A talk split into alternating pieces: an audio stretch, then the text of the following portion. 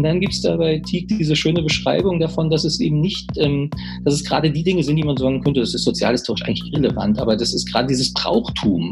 Zum Beispiel diese, diese Feste, diese Repräsentationsordnung, diese Selbstdarstellung, diese bestimmte Sprache, die sich in diesen Zünften etabliert, dass das etwas ist, was umfassend so eine Sinnordnung ähm, herstellt, in der sich die Leute aufgehoben fühlten und er stellt fest, ähm, dass genau das jetzt wegbricht dass das weggebrochen ist und das ist sozusagen dieser Doppelsinn. Einerseits ist das Leben härter geworden, das ist, man kann kaum noch überleben von dem, was man arbeitet und gleichzeitig fällt die Kompensation dafür weg, die man vorher hatte, ähm, um selbst in ökonomischen Notlagen das Leben noch als sinnvoll zu erfahren. Here is the new Berlin. Hier ist das neue Berlin. Hallo und herzlich willkommen zur 60. Folge von Das neue Berlin.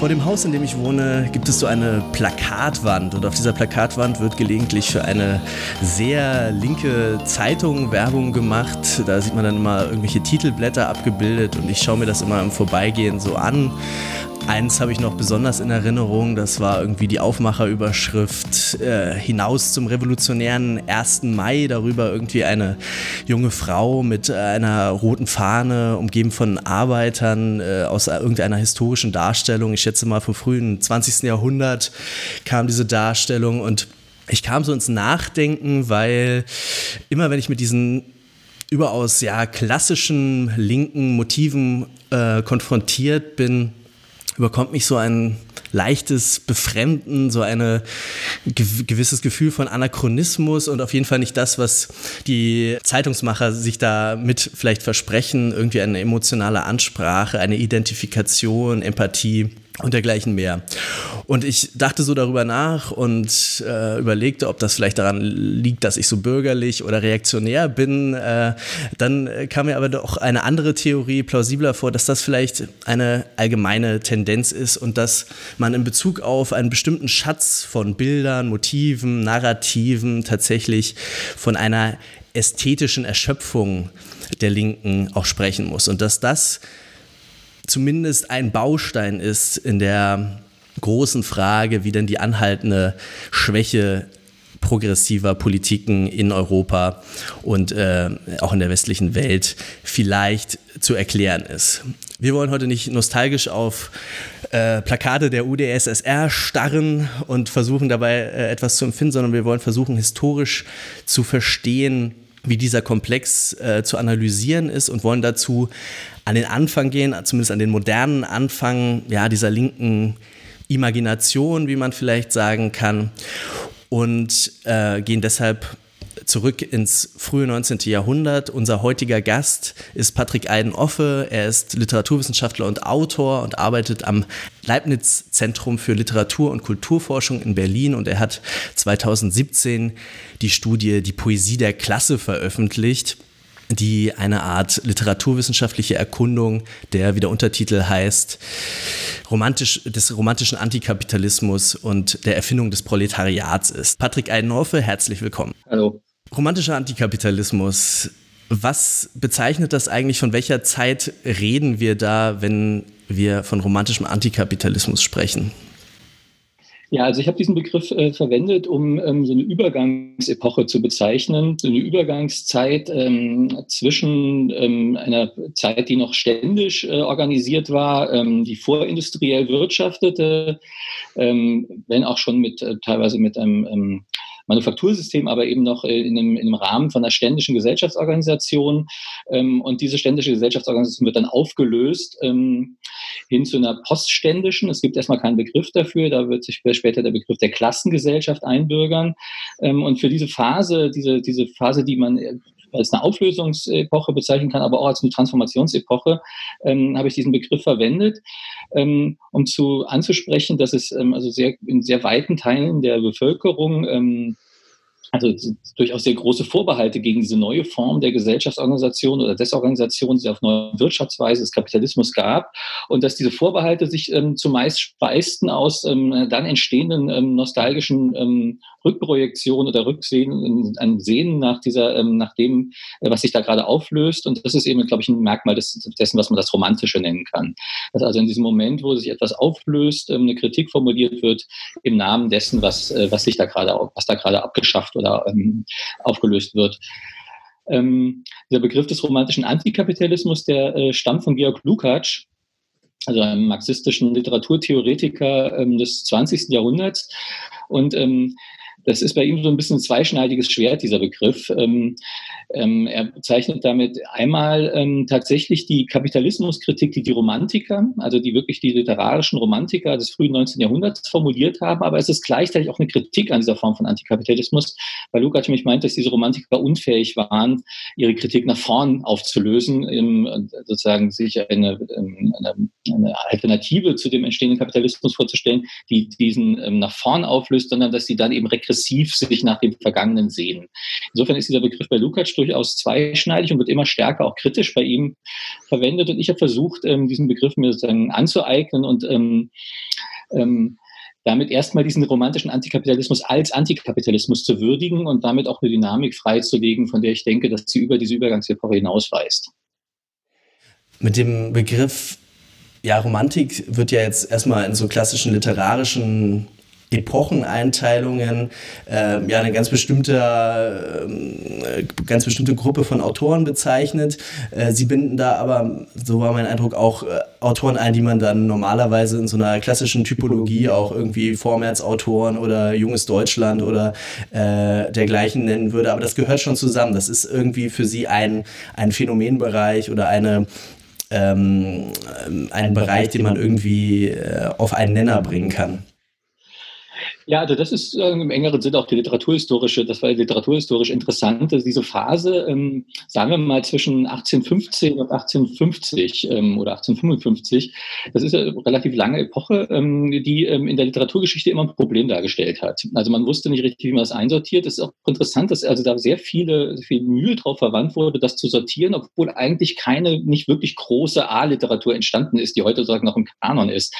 Ähm, und man, äh, da gibt es dann, dann stellt man fest, dass es da so ein sehr ähm, rigides Sortiersystem sich eingebürgert hat. Also man unterscheidet einerseits zwischen Romantikern, ähm, das sind ja, also wenn die nicht, wenn die nicht jung gestorben sind, wenn sie uns nicht den Gefallen getan haben, jung zu sterben wie Novalis, dann leben die ja noch. Dann ist also Tieck, Eichendorf, ähm, ähm, die, die arbeiten noch, ähm, die, ähm, und die, die schreiben eben in den 1830ern, 40ern, teilweise 50ern noch, die werden dann sozusagen als Spätromantiker einsortiert. Das ist sozusagen ein Nachklapp dieser großen Romantik, die um 1800 stattgefunden hat. Und dann gibt es die, die, ähm, und dann gibt es diese ähm, Frage, wie sortiert man den Rest der Autoren ein, die dann auftreten. Und dann hat sich das so eingebürgert, dass man zwischen Vormärz, man das einerseits Vormärz und andererseits Biedermeier sagt. Und das wird eigentlich, das ist, da ist das ganze Romantik, da ist das Ganze schon politisch vorsortiert. Die Vormärz-Leute sind die, die ähm, progressiv sind, liberal, ähm, und die äh, Biedermeier ist irgendwie ähm, reaktionär oder wenigstens zurückgezogen, unpolitisch und deswegen tendenziell rechts. Und ähm, eine Herausforderung für mich war, dass das eigentlich ganz offensichtlich ein, ein Postfestum, ein Sortiersystem ist, das Postfestum da drauf projiziert wird und das eigentlich den ganzen Verstrebungen und Relationen der Zeit nicht wirklich gerecht wird. Und ähm, mit diesem romantischen, mit diesem Begriff romantischer Antikapitalismus, der natürlich eine bestimmte, einen bestimmten Aspekt nur anspricht. Das ist keine K Kategorie, mit der man jetzt generell, die man als literaturwissenschaftlich, als Epochenbezeichnung ähm, für diese ganze Zeit einführen könnte. Das spricht einen bestimmten Aspekt an. Aber unter diesem, ähm, unter diesem Label kann man eben feststellen, dass es durchaus Parallelen zwischen alten Romantikern wie Tieck ähm, dann äh, Leuten, die unter Vormärz einsortiert werden, wie Büchner, aber auch ähm, Annette von Droste-Hülshoff oder auch sogar eher, eher unter Biedermeier einsortiert werden, ähm, dass es da durchaus sehr große Gemeinsamkeiten und ähm, Überschneidungen gibt und, äh, jedenfalls Verhältnisse, die man, die man erstmal beschreiben kann. Dazu kommen dann noch Autoren, ähm, die sozusagen unter Frühsozialismus immer laufen, die meistens literarisch gar nicht wirklich wahrgenommen werden, die aber oft äh, auch gedichtet haben. Also Wilhelm Weitling zum Beispiel hat Gedichte geschrieben in seiner, in, der, in seiner Gefängniszeit und er ist ansonsten eher als Sozialtheoretiker oder als ähm, Agitator bekannt. Und ähm, um dieses, diese un, um dieses, also das ist etwas, was mich, was mir immer wieder aufgefallen ist, wenn ich mich ja lange mit dieser Zeit beschäftigt, dass man immer wieder darauf stößt, dass es eine sehr, dass es eine, so eine Übergangszeit ist mit sehr so große Gemengelagen, die man irgendwie, ähm, man immer wieder neu sich überlegen muss, welche Begriffe erfassen das Gemengehafte dieser Zeit und sortieren das nicht immer schon vor, so dass es irgendwie, ähm, so dass man dann schon immer ähm, in der Sortierung schon eigentlich Interpretation mitgeliefert hat. Vielleicht vergegenwärtigen wir uns nochmal die zentralen äh, historischen Zäsuren, die sich in diesem Zeitraum ereignen. Also wenn ich das richtig historisch im äh, Blick habe, dann äh, ist das ja noch keine Zeit, in der man wirklich eine hochindustrialisierte Gesellschaft eben vor sich hat. Es nicht, stehen nicht überall Fabriken, es sind noch nicht überall die Leute äh, zu Arbeitern geworden, sondern ähm, man hat tatsächlich ja noch eben diese Elemente aus der ständischen, ständischen Gesellschaft, wie Sie schon gesagt haben. Und äh, dann kommt es aber eben zu auch entscheidenden juristischen Brüchen, eben zum Beispiel der Gewerbefreiheit, ähm, die auch im Prinzip eine ganze Sozialform, Lebensform, äh, ein Institutionengewebe irgendwie beenden. Vielleicht können wir das nochmal kurz uns vergegenwärtigen, bevor wir dann auch nochmal auf die Texte schauen. Ja, das ist, ähm, es ist interessant. Also dieses, ähm, ähm, wenn man, also ich würde sagen, ich habe das, also wo ich denke ungefähr in dem Buch, das, und das ist, glaube ich, muss man noch mit dann einbeziehen, ist ungefähr schon ab 1800 ungefähr ähm, bis, bis 1850 oder 1860. Und ähm, wichtige, wichtiger Zeitpunkt sind tatsächlich 1810, 11, 12, 13, 14 die ähm, preußischen Reformen. Die, ähm, also die Wirtschaftsform, es gibt durchaus schon in vielen Gebieten große Manufakturen, es gibt einen Handelskapitalismus, ähm, ist aber ansonsten noch sehr bäuerisch und ähm, handwerklich geprägt. Ähm, und dann findet diese, sind diese preußischen Reformen, wo ein ganz zentrales ökonomisches Element die Einführung der Gewerbefreiheit ist. Ähm, das heißt, der Zunftzwang wird abgeschafft, überhaupt die Bevorrechtung der Zunfte wird, ähm, wird äh, abgeschafft. Ähm, es, gibt, wird, es entsteht die, äh, wird die Möglichkeit eingeräumt, freie Berufswahl. Ähm, ähm, dazu kommt dann eben die Abschaffung der Leibeigenschaft. Ähm, äh, es gibt eine neue Gemeinderechtsreform, äh, die, die Ansiedlung von, äh, von Industrien ermöglicht. Also, äh, das geht sehr viel auf dem Weg des Steuerrechts tatsächlich. Also es ist eine sehr administrative Geschichte, die aber sehr weitreichende ähm, politische und soziale Folgen hat. Und man könnte gewissermaßen sagen, dass diese politisch-juristische, ähm, diese politisch-juristischen Reformen oder man könnte auch fast sagen Revolutionen, dass die eigentlich den realen ökonomischen ähm, Prozessen voraus ausgehen. Also durch, das hat tatsächlich funktioniert. Das war auch ein bisschen der Sinn dieser Folgen. Man wollte diese institutionellen rechtlichen äh, Möglichkeiten schaffen, um eine umfassende Industrialisierung in Preußen auf den Weg zu bringen. Und man muss sich vor Augen halten, dass Preußen damals tatsächlich ein Failed State war. Also nach den, ähm, nach den, nach der napoleonischen Besetzung ähm, vollkommen verschuldet. Ähm, die, die, die, die ganze Produktion lag da nieder, weitgehend ähm, Bevölkerung war auch war, war mobilisiert unterwegs. Ähm, also man musste da erstmal wieder einen, Staat schaffen, der auch irgendwie ähm, sozial und wirtschaftlich tragfähig ist. Und da, das sollte eine Reform von oben, sollte diesen Kick-off, diesen Kapitalismus, den kapitalistischen Kick-off sollte, äh, sollte auf juristisch-politischem Weg bewerkstelligt werden. Und das hat dann auch funktioniert. Und ähm, man muss sich vor Augen halten, dass diese Abschaffung oder diese Einführung der Gewerbefreiheit ähm, erstmal tatsächlich eine Freisetzung ähm, von aus, aus, aus bisher bestehenden sozialen ähm, und juristischen Verhältnissen ist. Ähm, die Leute konnten plötzlich ihre, ihren Beruf frei werden, sie mussten aber auch ihren Beruf frei werden. Sie mussten sich dann irgendwie verdingen. Es gab keinerlei Garantien mehr, die das irgendwie das Überleben gesichert haben. Und ähm, in diesem Milieu greift das, was ich dann mit dem Begriff der Proletarisierung bezeichnet habe, also dass sozusagen Leute ähm, freigesetzt werden erstmal ähm, aus allen Garantien und ähm, ähm, herkömmlichen überkommenen ähm, Sozialverhältnissen und Reproduktionsformen auf. Und dann sozusagen ähm, äh, an die Luft gesetzt wird, aufs Pflaster geworfen, wie man damals sagte, um, ähm, um und sich dann erst überhaupt erst äh, diese Möglichkeit ergab, in zum Beispiel sich in Fabriken zu verdingen oder irgendwie sich dann zu einer Form von, ähm, von, äh, von einer Arbeiterklasse zu formieren. Ähm, ich hätte noch eine Frage auch zu dem Rahmen des Ganzen. Ähm, jetzt waren wir sozusagen bei, der, bei den preußischen Reformen.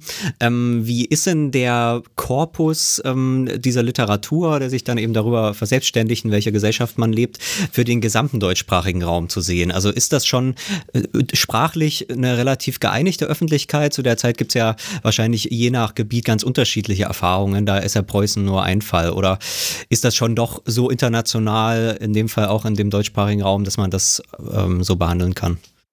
Ja, also man muss es natürlich, das ist äh, ganz wichtig, dass man das immer noch mal berücksichtigt. Also zum Beispiel die, ähm, äh, die Gewerbefreiheit, das ist erst in Sachsen, glaube ich, erst in, ich weiß es, ich weiß nicht mehr ganz so auswendig, erst in den 30er Jahren eingeführt worden und ähm, die, äh, die Leibeigenschaft ist nicht überall gleichmäßig abgeschafft worden. Aber es ist schon alles so in den 20, im Laufe von 20 Jahren oder so in ganz Deutschland eigentlich mehr oder weniger durchgesetzt. Also Historikerinnen werden nicht jetzt wahrscheinlich äh, sagen, das ist grob schlechtig, aber ungefähr äh, haut das hin, glaube ich. Und interessant ist eben auch, das ist, man muss ja immer aufpassen, dass man da nicht im Nachhinein jetzt immer so russische Geschichtsschreibung betreibt, also als auch Preußen immer schon Deutschland gewesen wäre. Aber natürlich sind diese Debatten, die in Preußen geführt wurden, sehr häufig auch ein bisschen hatten so eine Signalwirkung. Also diese, ähm, diese Debatten über die Gewerbefreiheit, ähm, die dann sehr vehement in preußischen Zeitungen auch geführt wurden, haben dann, sind dann auch in anderen Gebieten gelesen worden und haben da teilweise die, die Debatten auch äh, präfiguriert. Ähm, und ähm, insofern kann man da, glaube ich, schon von relativ, also man muss immer klar sehen, dass es, ein, dass es kein Deutschland im Sinne eines Nationalstaates gab. Das ist auch auf allen möglichen Ebenen wichtig. Es gibt kaum einen deutschen National, Nationalbewusstsein. Ähm, aber diese, ähm, diese Prozesse vollziehen sich dann doch so im Laufe der Zeit, die ich da betrachtet habe, sagen wir mal zwischen 1815 und 1840 ähm, in eigentlich in allen deutschen Gebieten. Nun scheint ja gerade dieser Niedergang der Zünfte so ein ganz zentrales Sujet der, äh, der Literatur des romantischen Antikapitalismus zu sein. Also mehrere Autoren, äh, die sie behandeln, haben ja sowohl biografisch als auch eben in ihren Arbeiten genau irgendwie diese, diese Niedergangskonstellation äh, vor Augen. Ähm, wie stellt sich dieser Niedergang denn in der Literatur dar und ähm, wie ist da dieses genau dieses ambivalente Verhältnis zu beschreiben, eben zwischen irgendwie einer Art von Nostalgie, aber gleichzeitig auch nicht unbedingt einer totalen Verklärung, vielleicht auch des, des Zunftwesens als einer äh, vormodernen ständischen äh, Sozialformation. Ähm, was kann man da bei den Autoren finden für Positionen oder für, für ästhetische Behandlungen, für po poetische Bearbeitungen? Ja, das ist interessant. Also es ist, ähm, der, also zum Beispiel bei Tieck, das ist einer der zentralen Autoren, auf die ich mich da beziehe. Ähm, es ist so, es ist ja schon früh festgestellt worden, dass auch die Romantik, auch die Frühromantik, also um, um 1800, die hatten so, die Romantiker hatten einen Handwerkerfimmel. Also die hatten so eine sehr große Begeisterung für das Handwerk, ähm, immer auch in diesem komischen Zwischen, zwischen, zwischen materieller Produktion und immer so im, im Übergang zur Kunst, dass es immer auch so was Künstlerisches hat, das Tischlerwesen, das äh, Schreinern und so. Ähm, und ähm, und es gibt da so eine große Verklärung des Handwerkerwesens insgesamt in der Romantik. Ähm, und dann ist es interessant, dass, man, dass sich dann manche Autoren tatsächlich angeguckt haben, was passiert denn mit unseren geliebten Handwerkern, gerade im Moment jetzt. Und ähm, das, da gehört Tieck zum Beispiel als, als Handwerkersohn auch, also Sohn eines, Hand, eines Seilermeisters aus Berlin, ähm, der hat sich das sehr genau angeguckt, was eigentlich mit diesen Handwerkern passiert. Der hatte eben kein verklärtes Bild davon, sondern hat sich hat das eben auch festgestellt, dass diesem Handwerk gerade der Garaus gemacht wurde. Und in diesem, ähm, und der beschreibt das dann sehr genau, der schaut sich das an. Das ist alles irgendwie immer gebrochen in dieser Handwerkerromantik, die es immer gab, aber gleichzeitig eine sehr genaue, sehr präzise Beobachtung der sozialhistorischen Prozesse, die da gerade ablaufen. Vielleicht auch, weil er sich vorher schon immer damit äh, dafür interessiert hat. Das ist etwas, was viele von diesen bürgerlichen Autoren gar nicht haben. Also viele auch von diesen jungen Deutschland-Autoren, die interessieren sich nicht wirklich fürs Handwerk. Das sind für die irgendwie an, immer schon andere gewesen, diese Handwerker. Das ist bei Tieck nicht so. Er interessiert sich dafür, der schaut da sehr genau hin. Ähm, bei Kann man das auch, ähm, auch beobachten. Ähm, und ähm, guckt sich dann an, was passiert und äh, stellt und fragt sich dann, was passiert, was, was ist eigentlich gerade ähm, also stellt fest, dass es eine, eine, Katastrophe gibt. Die Handwerkerkrise wurde das damals schon genannt. Also es gibt eine unglaubliche Verarmung unter den Handwerkern. Ähm, mit, dem, mit dem Abschaffen des, der, der Zunftprivilegien ist ja nicht das Handwerk, sondern es ist so, dass es eine große Konkurrenz auftritt, die Preise verfallen, ähm, diese ganze Regelung des Marktes, die vorher durch die Zünfte stattgefunden hat, fällt weg. Es, ähm, es kommt Pauperisierung, also totale Verelendung dieser, dieser Handwerker, vor allen Dingen in den Städten. Ähm, und ähm, dann fragt sich die, was ist das, was ist eigentlich der Grund dafür? Und dann geht, kann man die Zünfte, und dann stellt man fest, dass die Zünfte tatsächlich so eine Doppelfunktion hatten. Die hatten einerseits die Funktion, die Märkte zu regulieren. Das war ein ganz wichtiger Punkt. Also die haben auch rigide zum Beispiel Ansiedlungsrechte ähm, äh, vergeben. Also man durfte sich einfach als Schuster nicht überall ansiedeln, sondern musste dann halt erst bei den fünften nachfragen, ob ein Schuster gefragt ist. So ein bisschen so wie heute bei den Kassenärzten oder so. Also man braucht sozusagen so eine, so eine Approbation, um dann äh, seine, seine, seine Praxis aufzumachen zu dürfen. Das war früher bei den Schustern und bei den, bei den äh, bei den ähm, Tischlern oder so auch so, bei den Metzgern. Und ähm, dadurch wurde aber klar, der Markt reguliert und, und die Preise wurden festgeschrieben. Es, wurden keine, es waren keine Marktpreise. Und plötzlich, ähm, also diese, diese Funktion fällt weg und dann stellt Teague aber fest, dass es ähm, nicht nur das ist, sondern dass es auch so eine Sinndimension gibt, die mit den Zünften verbunden sind. Dass die Zünfte auch so ein, ähm, so ein, so ein Vermittlungs- und Transmissionsriemen, könnte man sagen, für, die, für das Begreifen einer übergreifenden Sinnordnung in der Gesellschaft waren, dass man sich einen, Ort in der Gesellschaft vorstellen könnte, wo man hingehört und dass das ähm, durch die Zünfte vermittelt wurde und dann fängt, äh, und dann gibt es da bei Teague diese schöne Beschreibung davon, dass es eben nicht, ähm, dass es es gerade die Dinge sind, die man sagen könnte, das ist sozialhistorisch eigentlich irrelevant, aber das ist gerade dieses Brauchtum.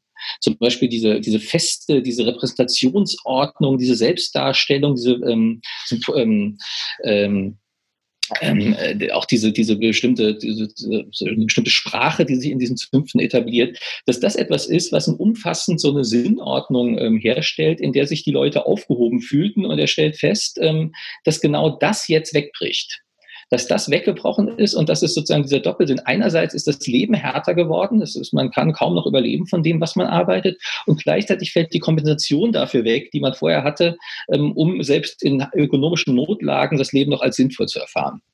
Das ist natürlich auch wieder eine Verklärung, ist da immer ein Moment von Verklärung dabei, aber ich glaube, dieses, diese, dieser Doppelsinn, den er da in den Sümpfen feststellt, das ist etwas, was, ähm, was, was tatsächlich äh, sehr, sehr, sehr valide ist. Und was man dann bis hin in die frühsozialistische Handwerkerbewegung, die Gesellenbewegung verfolgen kann, dass selbst die ähm, die jetzt sicherlich keinerlei Nostalgie für die alten, äh, für die alten patriarchalen Verhältnisse haben, in der, in der der Meister eben sozusagen absolut der Herr im Haus war, dass aber selbst die feststellen, dass ähm, diese alte Ordnung immerhin auch einen stabilen Rahmen für Widerstand beispielsweise geboten hat. Und dass in dem Moment, wo diese Zünfte wegbrechen, auch eine bestimmte Ordnung wegbricht, an der sich der Widerstand der Gesellen orientiert hat. Und dann, dann hat man das interessante Phänomen, dass diese, dass diese Zünfte Gegenstand von einer nostalgischen Verklärung auf der Seite der Meister werden. Und das Teak steht sicher ganz klar auf der Seite der Meister. Also diese Novelle ist der, der junge Tischlermeister, nicht der junge Tischlergeselle. Und ähm, diese Klassenlinie geht da durch die, durch die Häuser, durch die, durch die Betriebe zwischen den Gesellen und den Meistern. Dass aber dass diese Nostalgie für die Meister gibt, für diese, diese alte Kultur der Meister gibt, aber auch eine Nostalgie für die alte Gesellenbewegung. Und für die alten Gesellenriten und die Gesellenorganisationsform, die Gesellungen, ähm, die ähm, Widerstand ermöglicht haben. Und, die, und es gab in dem, im, im ganzen 18. Jahrhundert hindurch eine sta sehr starke ähm, Gesellenbewegung in Deutschland, die also eben diese regulierten Märkte auch, die auch dafür gesorgt haben, dass diese regulierten Märkte auch für die Gesellen sich auszahlen und die bis hin zur Arbeitsschutzgesetzgebung oder Arbeitsschutzregeln in den Zünften ähm, von den Gesellen ausgefochten wurden. Und ähm, auch das ähm, wird plötzlich zum Gegenstand von, von, einer, von einer Nostalgie.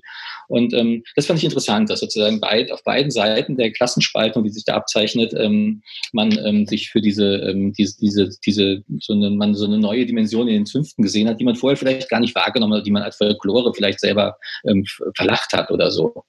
Ähm, die aber plötzlich in dem Moment, wo sie wegbricht, ähm, zu einem Gegenstand von, ähm, also auch neu eingeschätzt wird und neu, ähm, neu wertgeschätzt wird. So eine andere Dimension, die da auch noch drin steckt, ist ja so eine allgemeine kulturelle, soziale Verarmung auch. Also ich fand ganz interessant, die, ähm, das Teak, äh, wenn ich das richtig in Erinnerung habe, auch diese Lehrjahre ähm, erwähnt, die quasi ähm, den Gesellen in dem Fall so eigentlich einen Weitblick ermöglicht haben äh, ähm, und äh, ja, dieses auch einen gewissen Austausch, einen kulturellen Austausch organisiert haben, der jetzt wegfällt, weil wenn man wandert, dann sozusagen nur durch Marktgesetze äh, und nicht dadurch, dass das Wandern selbst äh, eben eine kulturelle Institution wäre.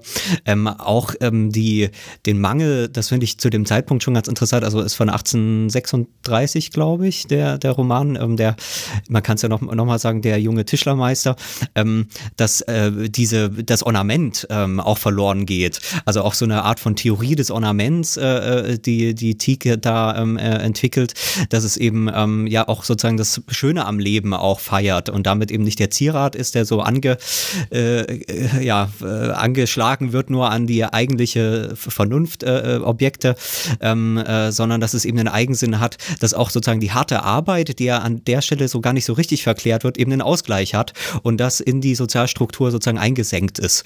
Ähm, das heißt, diese Form von, von Vielfalt, von ähm, ja auch noch einem kulturellen Reichtum einfach äh, geht da verloren und ist jetzt sozusagen in der Fabrik wird zerrieben äh, und auf Vernunftgesetze ähm, reduziert. Ja, ja, das ist äh, genau richtig. Also das ist äh, das Interessante, dass ich da in diesem, in dieser, ähm, also an, ausgehend von dieser Neubewertung der Zünfte, ähm, man plötzlich ähm, ähm, äh, Dinge wertschätzt an der Gesellschaft, die es vorher gab. Also beispielsweise diese ganz starre Wertung, dass man sagt, dieses Zunftwesen ist sozusagen lokal und das führt dazu, dass Leute boniert an ihrem Ort kleben. Das ist so ein altes, das eine Kritik am Zunftwesen, die damals von den Verfechtern der Gewerbefreiheit auch ähm, ähm, aufgebracht wurde. Und da sagt ich, das stimmt gar nicht. Also diese, diese Zunftgesellschaft war eine hochmobile Gesellschaft, weil die Gesellen gewandert sind. Und dieses Gesellenwandern ist eine tatsächlich eine, eine ganz wichtige Bildungs, äh, hatte eine ganz wichtige Bildungsfunktion individuell für die, für die, ähm, für die einzelnen Gesellen, die haben die Welt gesehen, bevor sie sich irgendwo ansässig gemacht haben.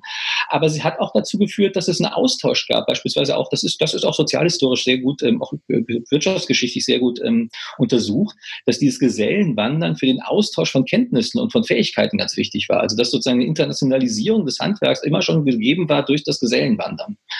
Und äh, das geht verloren dann. Und äh, die Leute werden erst wirklich äh, in dem Moment erst ansässig in ihren Kleinstädten und sauertöpfig und spießig, wo, wo das aufhört. Ähm, und ähm, und äh, dann geht das, führt das ausgehend davon, wird das sehr weit ausgeführt ähm, zu dem, bis hin zu so einer Rationalitätskritik oder diese, diese alte romantische Rationalitätskritik wird jetzt gewissermaßen sozioökonomisch geerdet, indem man sagt, na, das hängt halt eben auch mit der Produktionsform zusammen, dass diese Produktionsform mit einer gewissen, also dieses, dieses Verhältnis von Notwendigkeit und Zierat wird umgekehrt. Der Zierat ist eigentlich das Wichtige, weil das ist das, was die Menschen erfreut. Natürlich muss eine Tasse auch irgendwie funktional sein, aber sie muss eben uns auch erfreuen. Und dann, und das Interessante ist immer, dass das durch durchaus nach vorne gewendet wird. Das ist nicht nur eine Verklärung des Alten, sondern das wird gewendet in eine, in eine Kritik, in eine sehr radikale Kritik dessen, was sich gerade firmiert, was sich gerade formiert. Und das ist ähm, in, eine, in eine Kritik dieses utilitaristischen, ähm, dieser utilitaristischen Zweckrationalität. Und das wird sehr stark auch tatsächlich als eine, ähm, als eine Rationalitätskritik, als eine Verengung auf, von, von, von Vernunft auf instrumentelle Vernunft. Ähm, sehr scharf ähm, damals schon formuliert. Und das ist durchaus nicht nur regressiv, antirational oder so, wie das sonst immer gesagt wird. Da ist die, da ist die, da ist die ähm, Romantik überhaupt nicht irrational oder so, sondern es geht tatsächlich um eine erweiterte, um eine, ähm, ähm, ähm eine umfassende Aufklärung, könnte man mit Högler fast sagen. Also eine, eine, Aufklärung, die über ihre Rückseiten informiert ist. Also eine Aufklärung, die tatsächlich ihre Dialektik schon mit einbegreift, könnte man das alles jetzt im 20. Jahrhundert projiziert schon formulieren.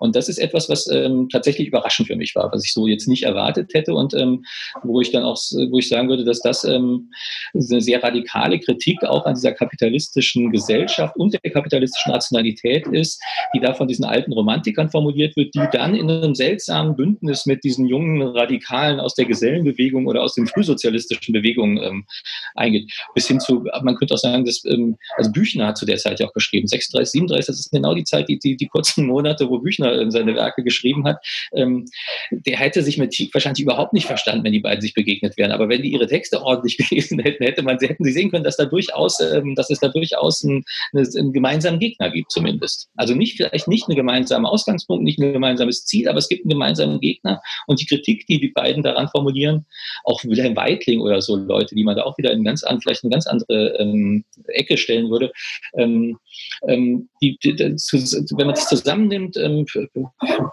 stellt sich da eine Kritik raus, die sehr weitgehend und sehr radikal ist und äh, wo man aber eben dieses romantische Element unbedingt mit einbeziehen muss.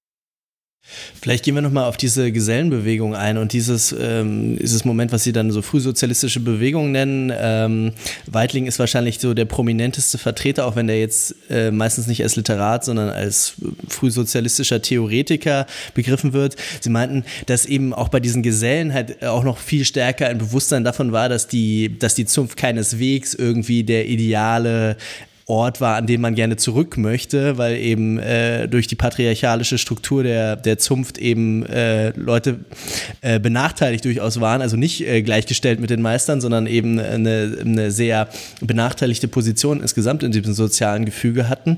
Nichtsdestotrotz eben aber trotzdem genau, wie Sie jetzt schon auch äh, dargelegt haben, eben diese, dieses Moment des Sinnverlusts, der Sinnkrise äh, geteilt wird. Trotzdem, was für eine, was für eine Schlagrichtung hatte denn diese Gesellenbewegung eigentlich, äh, die ja, ja dann auch von späteren maßgeblichen äh, Theoretikern des Sozialismus irgendwann dann so auch abgetan wurde als irgendwie ja noch noch etwas vormodern irgendwie ja wie muss man sich das vorstellen naja, also diese, diese Gesellenbewegung, das ist, ist interessant, das wirklich, das wäre nochmal interessant, da kenne ich mich nicht wirklich gut aus, aber das ein ganze 18. Jahrhundert ist von, von, von einer ganz harten Auseinandersetzung in den Zünften, in den, in den Handwerkshäusern äh, geprägt, ähm, von riesigen Streikbewegungen, die sich eben auch durch diese, durch dieses Wandern, dieses Gesellenwandern und durch diese Kontakte, die die Leute da, diese Gesellen auch international in ganz Deutschland und international hatten, ähm, sehr schnell ausbreiteten. Heinrich Bosse sagt immer, das ist das einzige, das erzählt immer als Beispiel, so als Anekdote, das einzige Reichsgesetz, was im 18. Jahrhundert Jahrhundert noch erlassen wurde, was wirklich im ganzen Reich, Reich galt, war ein Verbot der Gesellenstreiks und ein Verbot der Gesellenschaften. Also das ist wirklich ähm, das in den, in den in den äh, 1760ern, glaube ich, noch erlassen worden. Ähm, ein, ein Gesetz in ganz, das im ganzen Heiligen Römischen Reich galt, das, das Gesellen, äh, Gesellenschaftenverbot, ähm, wo die teilweise schon so Streikkassen organisiert haben und sowas. Und diese ganzen Organisationsformen, die dann ähm, auch zu den frühen Kampfformen der Arbeiterbewegung werden, also vom Streik, vom organisierten Streik ähm, bis hin zu Solidaritäts, zu Solidaritätsinstitutionen, ähm, Altersversorgung für alte Gesellen, die nicht mehr arbeiten konnten. Das gab es ja alles nicht sozialstaatlich organisiert. Das wurde in den Gesellen Gesellschaften autonom ähm, ähm, organisiert und ähm, auch, auch materiell gestemmt. Also die Gesellenlade, das ist sozusagen, so, das war immer sozusagen die Schatulle, in der, in der alle, die, in der die äh, ihre Beiträge gezahlt haben und aus der dann irgendwie zum Beispiel Streiks oder eben auch Sozialleistungen ähm, erbracht wurden. Und auf diese Organisationsform greift diese frühe ähm, Bewegung zurück, die ja auch in so einer komischen Zwischenlage, ähm, es gibt so, in der Sozialgeschichte spricht, gibt es immer diese, gibt diese Formel von Gesellenarbeiter. Das ist natürlich auch irgendwie ein Behilfsbegriff. Also das ist sozusagen, das sind alles Leute, die noch irgendwie meistens eine handwerkliche Ausbildung haben. Ähm, und die dann aber durch diese Handwerkskrise, durch diese Pauperisierung aus diesen Handwerk, aus diesen, aus diesen relativ übersichtlichen handwerklichen ähm, Verhältnissen herausgeworfen werden und dann in, ähm, ja in so Produktionsstätten arbeiten, die dann als Werkstätten bezeichnet werden, in französischen Ateliers, Workshops, Sweatshops wird das dann auch schnell genannt, Workshops, Ateliers, Werkstätten. Das sind dann so, das sind keine Fabriken, das sind aber auch keine Handwerksbetriebe mehr. Das sind so Zwischenformen, auch, auch keine Manufakturen, sondern es sind so, so, so, zwischen, so Zwischenformen zwischen industrieller Produktion und Handwerk ähm, in einem relativ großen Maßstab schon. Und da arbeiten dann diese, diese Gesellen und sie sind eigentlich Arbeit, äh, Lohnarbeiter. Sie werden auch bei Lohn Lohn als ähm, mit Lohn bezahlt, ähm, also mit der Lohnform, ähm, haben aber noch ein sehr starkes Ver Selbstverständnis als ähm, Handwerker, als, als Gesellen. Und es ist auch teilweise so, dass tatsächlich auch eher nur, nur Handwerker eingestellt werden, die eine bestimmte Ausbildung haben, die bestimmte Fertigkeiten haben, aber gleichzeitig schon so materiell so depraviert sind, dass sie sich jeden Drohnen gefallen lassen müssen. Und in, diesem, in dieser Situation äh, greifen die Leute dann auf dieses Selbstverständnis als Geselle zurück und zwar nicht, wie das später oft ähm, ähm, nahegelegt wurde, dass sie sozusagen auf ihre alten Privilegien zurückgreifen oder so, sondern die greifen auf diese Tradition zurück, um überhaupt Kampfformen und Sprechweisen, überhaupt Beschreibungsmöglichkeiten für ihre Lage zu haben. Und deshalb in meinem Buch dann eben auch gezeigt, dass man das bis hin zu solchen Formen äh, wie der, ähm, also tatsächlich die, ähm, die Organisationsform der Gesellschaften, die dann sozusagen auch die Keimform der frühen, der frühen Arbeiterbewegung ist, aber bis hin zu solchen Formen wie dem Gesellenlied, also die Lieder, die die Gesellen auf ihrer Wanderschaft gesungen haben oder bei der Arbeit gesungen haben, Worksongs, ähm, dass das so eine Grundform ist für, diese, für die frühsozialistische ähm, ähm, Literatur auch, die, in der dann tatsächlich genuin schon deutlich proletarische Erfahrungen artikuliert werden. Also Georg Werth beispielsweise, ein wichtiger Engels hat das später dann gesagt, der erste Dichter, Dichter des deutschen Proletariats, ähm, die, die, der hat so ein paar Zyklen, Gedichtzyklen, die hießen Handwerksburschenlieder. Also der hat sozusagen diese falte ästhetische Form des Handwerksburschenliedes ähm, genommen, um ähm, um dann so ähm, soziale historische Erfahrungen auszudrücken, für die es äh, keine anderen Formen gab. Dann kommen wir vielleicht ähm, zu der anderen ähm, ja, Gattung oder zu dem anderen Kontext, ähm, der für Sie da sehr wichtig ist, nämlich den Zeitschriften, die in dieser Zeit ähm, entstehen. Ähm, Sie überschreiben das Kapitel ähm, zur Identitätsfindung ähm, der Klasse in äh, Zeitschriftenprojekten. Ähm, was kann man dazu sagen? Entstehen die tatsächlich neu? Greifen die auch so ältere Traditionen auf? Äh, was entsteht da? Ja, das ist, äh, ist, ist mir aufgefallen, dass das zentrale Medium der Zeit natürlich ähm, die, Zeitschrift dann ist. Das ist, äh, das, äh, das kann man, ähm, das ist medienhistorisch auch, ähm, kann man das nachvollziehen. Das ist mit bestimmten Revolutionen der Drucktechnik, äh, hängt das zusammen, die Dampfpresse mit einer bestimmten, mit der, mit der Verkehrsrevolution der Zeit, also dass diese Zeitschriften tatsächlich auch über einen relativ weiten äh, Raum äh, schnell vertrieben werden können. Es gibt dieses, diese Infrastruktur der Lesekabinette, die auch im, also sagen so Hinterzimmer von, äh, von Gaststätten, wo äh, der Wirt dann Zeitschrift, Zeitungen, Zeitschriften abonniert hat, die man da lesen kann. Ähm, das ist etwas, was sich dann auch in diesen Handwerkerkneipen ähm, ähm, schon früh ausbildet oder in, diesen, in dem, was dann später die Arbeiterkneipe wird. Da, da, da werden diese Zeitschriften gemeinsam gelesen. Und diese Zeitschriftenprojekte, da gibt es so eine richtige, ähm, das greift Klar, das gibt es vorher. Es gibt in der späten Aufklärung gibt schon das ganze ganz große Publizistik der ähm, Aufklärungszeitschriften. Das, ähm, äh, das ähm, geht dann geht dann weiter ähm, und in, in den ähm, auch die äh, die politischen Reformbewegungen der Zeit machen Zeitschriften. Ludwig Börner hat eine Zeitschrift nach der anderen äh, gegründet. Ähm, aber dann diese Arbeiter, diese frühe Arbeiterbewegung, die ich dann schon so bezeichnen würde, ähm, hat dann auch diese, gibt's ganze, gibt's so eine quasi Ex, wahre Explosion von diesen Zeitschriften in den 1840ern. Ähm, und fast, das ist mir dann mal aufgefallen, dass viele der Texte aus der Zeit, die wir, die wir noch kennen, die wir heute kennen, die was beispielsweise in der Marx-Ausgabe drin sind oder bei Heine oder bei Büchner, ähm, die sind in Zeitschriften erstmal erschienen. Und dann habe ich mir diese Zeitschriften in ihren Zusammenhang mal angeschaut und nicht sozusagen, ähm, wenn die schon ausgeklaubt und ausgeweidet sind nach den bekannten Autoren, die dann in die, in die New York-Ausgabe gestopft, sondern was sind das eigentlich für Zeitschriften?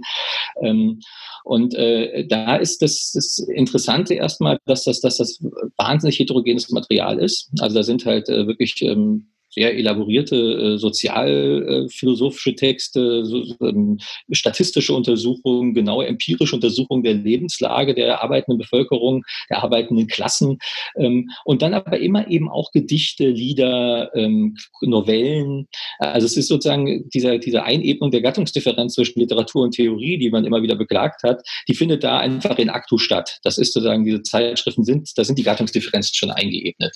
Ähm, und zwar, glaube ich, mit einem bewussten, mit einem Kalkül. Und ähm, ähm, ja, und das Interessante bei Zeitschriften ist ja immer, die sind von bestimmten Leuten gemacht. Das sind meist, oft sind das ein bisschen monomanische Leute, die sagen, ich mache jetzt, wir, wir machen eine Zeitschrift, aber dann stellt sich nachher raus, die ganze Zeitschrift ist eigentlich von Ludwig Börn oder von Wilhelm Weitling vollgeschrieben. Aber im Prinzip sind es doch immer kollektive ähm, Unternehmungen. Man braucht mindestens zwei, drei, vier Leute, um so eine Zeitschrift zu machen. Das kann man nicht alleine machen. Also auch von der Drucker, vom Drucken, vom, von der Setzen, vom Lektorat und so. Das sind also kollektive Unternehmungen, die sich auch an kollektive Leserschaft wenden. Ähm, und ähm, da kann man dann tatsächlich immer diese alten Fragen stellen, wer sind wir, wer seid ihr? Wer sind wir, die wir diese Texte schreiben? Wer seid ihr, für die wir sie schreiben? Also man hat ein ganz klares Adressatenverhältnis. Das ist etwas, was in unserem Literaturverständnis irgendwie auch drin ist. Also Gedichte haben, sprechen oft ein Du an, aber dann sagt man, es ist ein lyrisches Ich, das ein lyrisches Du anspricht. Bei Zeitschriften aber ganz klar, es ist ein Macher, ein Macherinnenkollektiv und es gibt Rezipienten. Und ähm, da kann man dann sehr schnell diese, diese Frage stellen, für, für, wer macht das und für wen? Wer liest das? Wie verbreitet das? Und dann hat man, kann man diese ganze Frage der Identität dieser frühen Bewegung, wer, wer spricht da für wen? Wer spricht zu wem? Wer identifiziert, identifiziert sich als wir? Kann man ziemlich konkret ähm, ähm, an so einen, ähm, an diesen, ähm, an diesen, an diesen Zeitschriftenprojekten äh, auf ziemlich konkrete ähm, Fragen runterbrechen. Dann stellt man sehr schnell fest, dass es da nicht, dass es oft nicht sehr gute Quellen dazu gibt. Wer das jetzt wirklich gelesen hat, man weiß nicht, wie viel das lesen, man kann aber kann es abschätzen. Und das Interessante ist dann wieder, dass das in den Texten selber auch verhandelt wird. Also diese Texte gehen ganz häufig nicht davon aus, dass alle schon wissen, wer sie sind und für wen sie schreiben, sondern es wird diese Frage, wer sind wir, wer seid ihr, wird in den Texten selber verhandelt. Und das äh, habe ich mir dann angeschaut und da, ähm, da kann man dann tatsächlich sehr schöne Rückschlüsse auf die soziale Zusammensetzung dieser Bewegung ähm, ähm, äh, ziehen und ähm, hat das sehr plastisch vor Augen. Hm. Bevor wir vielleicht zu genau diesen ähm, auch äh, ja zum Teil Widersprüchen, ähm, ähm, ähm, die da drin stecken, würde mich ähm, interessieren, genau diese auch dieses Imaginäre, ähm, äh, was sie ja auch immer wieder stark machen. Denn selbst wenn es vielleicht nicht eine Person ist, sondern drei oder vier, ist es natürlich interessant, dass die sich trotzdem ja ein bisschen eben ähm, ähm, ja Einzelkämpfer doch sind und dann sich aber hinstellen und jetzt dieses Wir ähm, einer Klasse, zum Teil gibt es ja auch noch verschiedene Begriffe, verschiedene Gruppen werden da angesprochen, äh, formulieren. Ist es äh, tatsächlich eben dieses Ausprobieren, welche Identitäten ähm, funktionieren? Jetzt haben Sie auch gesagt, Explosion an Zeitschriften, das bedeutet ja auch, viele sind wahrscheinlich nach wenigen Ausgaben dann auch wieder vorbei gewesen und diese Form von Identitätsstiftung, die vielleicht dieses einzelne Projekt versucht hat, wird dann abgebrochen oder findet sich irgendwo wieder.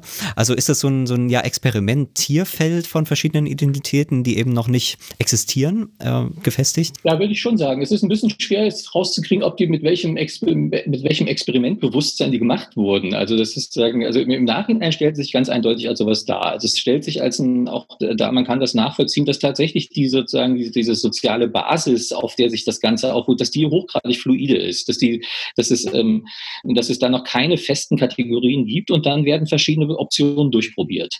Also das ist, ähm, das ähm, ist, das betrifft diese Handwerker, diese, diese Gesellen, die Frage, sind wir Handwerker, sind wir Arbeiter, was sind wir eigentlich, was haben wir? Das, das, das wird dann virulent, wenn die plötzlich mit Leuten konfrontiert sind, die aus ihrer alten Zunft-Ehre ähm, heraus, ähm, die sie eigentlich, auf die sie abfällig herabschauen müssten, wenn die plötzlich sich als äh, Leute, als, als, als Kollegen im, in, der, in der Werkstatt äh, auftreten, wie geht man damit um?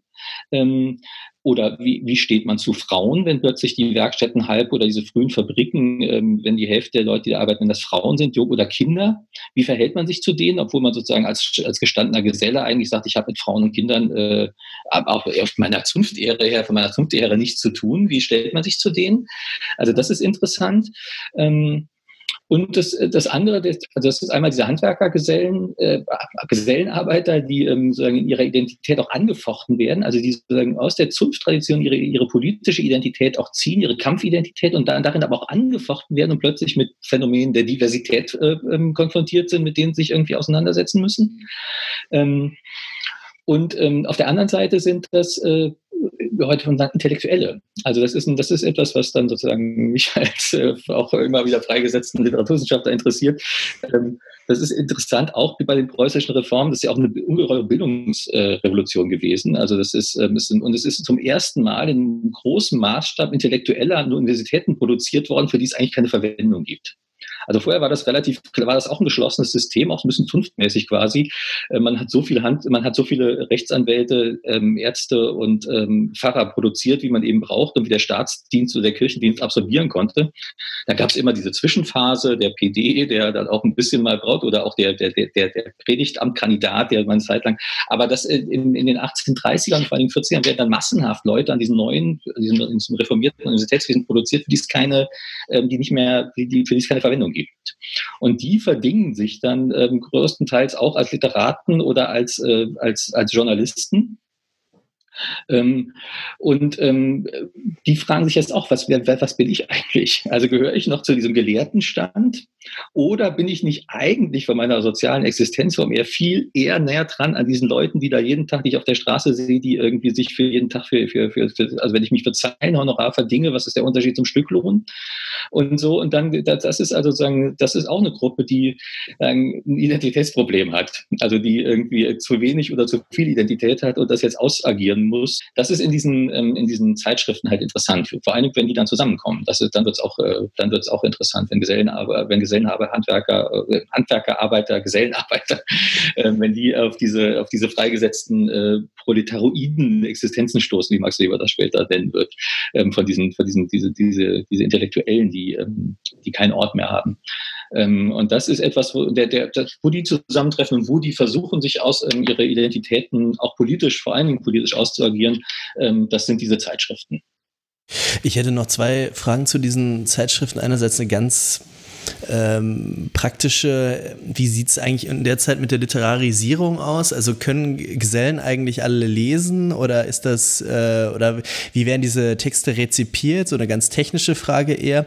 Und die zweite betref, betrifft die, diese beschriebene Einebnung zwischen äh, den Gattungen Theorie und von mir aus Poesie. Ähm, Sie sagen, das ist, das ist beabsichtigt. In welchem Sinne ist das beabsichtigt? Sie sagen ja auch, Sie schreiben ja auch, Ihre Methode ist in, zu einem gewissen Grad Theorie, äh, Verzeihung, Literatur wie Theorie zu behandeln. Ähm, unter welchen Vorzeichen gilt diese Einebnung, diese Gleichbehandlung dieser Textsorten? Äh, ist das jetzt nur in, in diesem Identitätsprojekt so zu verstehen, äh, dass das sozusagen dann noch äh, den Spielraum des, des Experimentierens, des Austarierens vergrößert? Oder was ist sozusagen die Begründung dafür, Sachtexte und literarische Texte auf einer Stufe zu behandeln? Ja, zu der Alphabetisierung, ähm, das ist, die ist da sehr weit fortgeschritten, muss man sagen. Also das ist äh, tatsächlich diese, diese Bildungsreform, die in den meisten deutschen Gebieten auch stattgefunden haben. Ähm, da muss man von einer sehr hohen Alphabetisierungsrate zumindest bei erwachsenen Männern ausgehen. Ähm, es gibt in den Texten immer mal wieder auch äh, so Szenen, so Leseszenen. Also man, man muss davon ausgehen, dass diese Texte kollektiv rezipiert wurden. Also man hat die halt entweder in still oder laut gelesen im Lesekabinett, dann haben Leute zugehört oder, oder es wurde explizit vorgelesen, also eben auch für die, die es noch nicht, äh, die noch nicht lesen können. Ähm, das ist so ein bisschen in diesem Roman, diesem äh, von Ernst Willkomm, der so in so einem ganz abgelegenen äh, Gebiet der Niederlausitz spielt, da sind halt ganz viele ältere Männer, die noch die nicht mehr auf der Schule, die nicht noch nicht auf der Schule waren, denen wird dann vorgelesen.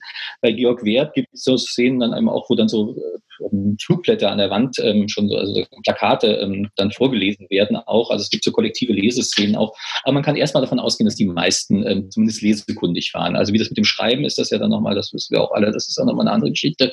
Aber ähm, die ähm, da kann man von ausgehen und es gibt eben diese, diese Form von kollektiver ähm, Aneignung dieser Texte auch. Ähm, die, die, also genau, wer, der, wer dann geschrieben hat, da ist es dann tatsächlich auch nochmal so, dass, dass, dass da sehr stark dann doch diese, diese irgendwie diese proletaroiden äh, ähm, Intellektuellen im, im, Zentrum stehen. Eine Figur wie Wilhelm Weitling, der irgendwie der drei Jahre oder vier Jahre auf der Schule war und dann irgendwie ansonsten Autodidakt, das ist auch schon, also nicht singulär, aber doch ähm, herausgehoben. Das ist interessant. Ähm, das scheint in anderen Ländern anders zu sein. Also in Frankreich haben auch einfache Arbeiter, die keine formal, große formale Bildung haben, offensichtlich mehr geschrieben als in Deutschland. Deutschland. Also in Deutschland ist, weiß ich nicht, warum das liegt, das müsste man nochmal komparatistisch untersuchen. In England haben auch Arbeiter mehr geschrieben. Ähm, vielleicht waren die früher für Alphabet, ich weiß es nicht. Also das müsste man nochmal untersuchen. Ähm, aber man kann erstmal davon ausgehen, dass das nicht, dass, dass, dass dadurch noch keine Explosion stattfindet, dass das irgendwie Form hat oder so. Ähm, mit den Gattungen, das ist, das ist natürlich interessant. Also das hat mich natürlich als Kulturwissenschaftler interessiert, wenn man sich diese Zeitschrift anguckt. Das ist eine gewissermaßen Kulturwissenschaft avant la lettre. Also das sind Leute, man, ähm, man kann nicht sagen, dass die, dass die Gattungsdifferenzen sich da noch nicht ausdifferenziert. Natürlich gab es vorher schon ganz klar und es gab die Zeit die Autonomieästhetik, die hat, Literatur ist Literatur ist Literatur und alles andere ist äh, Sachtext oder äh, Gebrauchstext. Ähm, das wurde bewusst eingeebnet. Es ist nicht so, dass sich das noch nicht ausgebildet hatte, sondern es wurde bewusst in Frage gestellt. Ähm, das ist äh, interessant, dass da auch, ich glaube, es hat bei, bei ähm, das hat manchmal so eine literaturpolitische Pointe, dass es sich explizit gegen ähm, so eine Autonomieästhetik äh, wendet. Also dass eher so auf so eine, an so eine alte Tradition der Volksaufklärung zurückgegriffen wird, dass Literatur sachdienlich sein soll, dass sie unterhalten sein soll und dass sie irgendwie Dinge vermitteln soll und es im Leben helfen soll. Das ist auch was, was Tieck auch immer gesagt hat. Also früher die Literatur, hat die Literatur noch eine Funktion, weil sie dem Leben geholfen hat. Und das ist sozusagen, man will das wieder ans Leben ranführen. Ähm, Ernst Tronke sagt das in einer, ähm, es gibt zur gleichen Zeit eine große Polemik gegen die Tendenzpoesie da hat auch Heine mitgemacht, dass sie gesagt haben, das ist sozusagen Tendenzpoesie. Das sind eigentlich, das die Tendenz im Zentrum und eigentlich ist die Poesie nur so ein Vehikel. Und die meinen das mit der Poesie gar nicht ernst. Das ist, da steht natürlich so ein, so ein autonomieästhetisches Wertungsschema gar nicht mal so unverstellt im Hintergrund, sondern es tritt sehr deutlich nach vorne. Ähm, Ernst Tronke sagt in, in seinen Novellen aus dem, aus, aus dem Volke heißt diese Novellensammlung, ähm, diese vorliegenden Novellen sollten nicht nach ästhetischen Gesichtspunkten gelesen werden, die seien nur dazu da, eine Tendenz zu verkleiden. Und zwar, weil die dadurch irgendwie unterhaltsamer ist und weil man sich das deswegen, äh, also weil man sich vorstellt, die Leute lesen das dann lieber. Und es ist so ein bisschen diese Vorstellung, glaube ich, dass es tatsächlich plastischer wird. Also das Verhältnisse, und das muss man dann, glaube ich, schon wieder sehr ernst nehmen, dass Verhältnisse, von denen man bisher, die man bisher nicht auf den Begriff bringen kann, dass die zumindest ins Bild gesetzt werden durch diese Kunst. Ähm, da greifen dann natürlich oft auch wieder Klischees. Also es ist in dem Moment, wo es ins Bild gesetzt wird, wo ein Imaginäres geschaffen wird dafür, greifen auch diese, das Hergebrachte wieder, dann wird es klischiert, es wird kolportagehaft oder so, aber es wird überhaupt, es sind es überhaupt mal Versuche, das irgendwie, ähm, irgendwie ansprechbar zu machen, ähm, fasslich zu machen. Und das ist die Vorstellung, dass es eine gewisse Fasslichkeit kriegt durch diese Literarisierung. Ähm, das andere, was mir aufgefallen ist, ist halt eine unglaubliche Prävalenz eigentlich von, äh, also das meiste, was einem als Literatur da entgegentritt in Zeitschriften, sind Gedichte, soziale Gedichte, wie das dann immer heißt. Und das ist etwas, was unserem Lyrikverständnis, das sich so ein bisschen im 20. Jahrhundert eingebürgert hat, ja so ein bisschen entgegensteht. Man, das Lyrik ja etwas, was man so, was man so für sich liest irgendwie. Und da hier hat man aber tatsächlich die Vorstellung, dass da an diese alte Tradition des Lieds angeknüpft wird, dass es da so eine Vergemeinschaftungsfunktion gibt. Und dass diese Gedichte tatsächlich diese Funktion haben, dass man sie gemeinsam rezitiert oder man sich vorstellt, dass man sie gemeinsam rezitiert passiert und dass sie dadurch dann so eine Vergemeinschaftung herbeiführen. Es gibt immer diese, wird immer die Anekdote angeführt, dass so ein Arbeiterverein in London, dass die immer die schlesischen, zu Beginn jeder Sitzung gemeinsam die schlesischen Weber von Heine aufgesagt haben. Ah. Also dass sozusagen so, ein, so, eine, so eine rituelle Funktion tatsächlich hat. Also was man ja kennt aus politischen Bewegungen, ob das dann gemeinsam die Internationale zum Schluss gesungen wird oder was auch immer. Ähm, das ist sozusagen so ein, so ein Moment von Vergemeinschaftung und von Formierung auch gibt, von ästhetischer Formierung einer politischen Gemeinschaft. Ja, das, war, das ist das, was da diesen literarischen Texten. Das andere ist, dass diese theoretischen Texte sehr häufig noch ähm, uns auch so als halbe Poesie vorkommen. Also dass wenn ich dann, ich habe das sozusagen methodisch formuliert, ich will Literatur als Theorie und Theorie als Literatur lesen, das kommt dann so ein bisschen so wie so eine Kulturwissenschaftler-Idee daher. Das ist aber tatsächlich in diesen Texten selber schon so, dass ich glaube, dass, ähm, es gibt ja noch nicht diesen Begriffsapparat, diesen festen. Es gibt noch keinen soziologischen Begriffsapparat, mit dem man es beschreibt. Dass man das Wort Proletarier benutzt, ist noch erstmal an sich schon ein Skandal und noch kein Mensch weiß, was das eigentlich ist. Also es gibt keine Definition. Es hat das, es, ähm, man kann auch nicht sagen, das ist jetzt ein falscher Gebrauch des Begriffs, weil das noch gar kein Begriff in dem Sinn ist, sondern es sind Wörter, die man ausprobiert, um bestimmte soziale Gemengelagen ansprechbar zu machen. Und das ist eben in den theoretischen Texten genauso wie in den ähm, in den literarischen Texten so. Insofern ist diese, auch da ist, ist diese Gattungsdifferenz auch dadurch, ähm, dann könnte man sagen, vielleicht doch tatsächlich doch noch nicht ähm, herausgebildet, weil eben ähm, man noch gar nicht sagen kann, was die korrekte theoretische Beschreibung dessen ist, um dann zu sagen, und das ist eine poetische Beschreibung. Das sind beides Beschreibungen, Descriptions. Vielleicht sollten wir da nochmal den Begriff des äh, Imaginären oder Imagery einführen, äh, wie Sie ihn von ähm, E.P. Thompson äh, übernehmen. Ähm, das ist so eine ganz interessante Vokabel, weil die irgendwie so ein bisschen zwischen verschiedenen äh, Polen von klassischen Vorstellungen äh, steht, was eigentlich wie eine Klassenbildung funktioniert und so. Also es gab ja so in den orthodoxen Zeiten des Marxismus immer diese mechanischen Vorstellungen, dass quasi natürliche äh, objektive Klassenpositionen, ein objektives äh, Bewusstsein zur Folge hätten, ähm, das natürlich noch irgendwie ideologisch verzerrt sein kann, aber letzten Endes ist das alles eine relativ homogene und mechanische Geschichte. Dieses Imagery, wenn ich das richtig ausspreche, das, das ist irgendwie, das, das geht darüber hinaus. Das, das äh, lässt auch eine, einen Raum offen für eine historische Offenheit, für eine, für eine Zufälligkeit vielleicht auch oder zumindest für eine Kontingenz. Ähm, eines Selbstverständnisses, das nicht nur einfach Produkt sozialer Verhältnisse ist, sondern das auch eben geschöpft werden muss und äh, das Sie ja auch äh, zentral in Ihrem Buch behandeln. Ähm, und das eben nicht nur durch Theorie, sondern eben auch durch äh, Poesie ganz stark mitgeprägt ist. Ähm, wie können wir diesen Begriff auf den Punkt bringen vielleicht und äh, welche, welche äh, Funktion erfüllt er auch für Ihre Arbeit? Also es ist erstmal so, dass es tatsächlich in der Literatur und in der Kulturwissenschaft in den letzten sagen wir, 20 Jahren oder so, 15 Jahren, so gibt es sozusagen sehr viel Gedanken, hat man sich viel Gedanken über das Imaginäre, das politische Imaginäre gemacht. Und das ist ähm, so ein bisschen ähm, so eine Frage, dies, ähm, dass, es, dass man sozusagen diese starre Gegenüberstellung, das eine ist fiktiv, das andere ist real, dass es da so, eine, so ein, drittes, ein drittes Moment gibt, was vielleicht zwischen beiden vermittelt, was zwischen beidem ähm, angesiedelt ist und wo man äh, sagen kann, dass diese, auch jetzt sagen klassisch äh, marxistisch oder so, dieses, in, diesem, in diesem doktrinären Sinn zwischen Basis und Überbau oder so, gibt es ähm, einen Moment der Vermittlung, ähm, wo ähm, eben so ein ähm, äh, Moment von Erfindung oder von Formgebung, von Fantasie irgendwie eine Rolle spielt. Ähm, das ist bei, bei, bei Thompson tatsächlich, bei E.P. Thompson das Imagery, das ist, ähm, da ist sehr stark das Image natürlich noch drin, das Bild, also das Imaginäre hat immer was mit Bildern, mit Vorstellungen zu tun. Also es geht darum, bevor man etwas begreift, bevor man etwas, oder bevor es einen, einen gedanklichen Reflex von der Realität gibt, muss man diese Realität sich selbst vorstellbar machen. Und diese Möglichkeiten, diese Muster der Vorstellbarmachung, das ist das, das, das, das könnte man als das Imaginäre beschreiben. Für mich war das ganz interessant, ähm, diese, diese Forschung zum politischen Imaginären in, in, in Deutschland, in der deutschen Literaturwissenschaft, ähm, Kulturwissenschaft, ähm, ähm, die beziehen sich ähm, äh, theoriegeschichtlich ganz so häufig auf äh, Cornelius Castoriadis, äh, der das, diesen Begriff also stark gemacht hat in den 60er und 70er Jahren, ähm, fast nie auf, also eigentlich nie auf Thompson. Also das ist mir dann erstmal aufgefallen, dass der Thompson sozusagen auch dieses, diese, eher dieses Sozialhistorische mit Thompson, dass, dass, dass, dass der Sozialhistoriker Thompson mit einem ganz ähnlichen Kategorienapparat äh, appariert, der wiederum in der Kulturwissenschaft keine Rolle gespielt hat äh, bisher.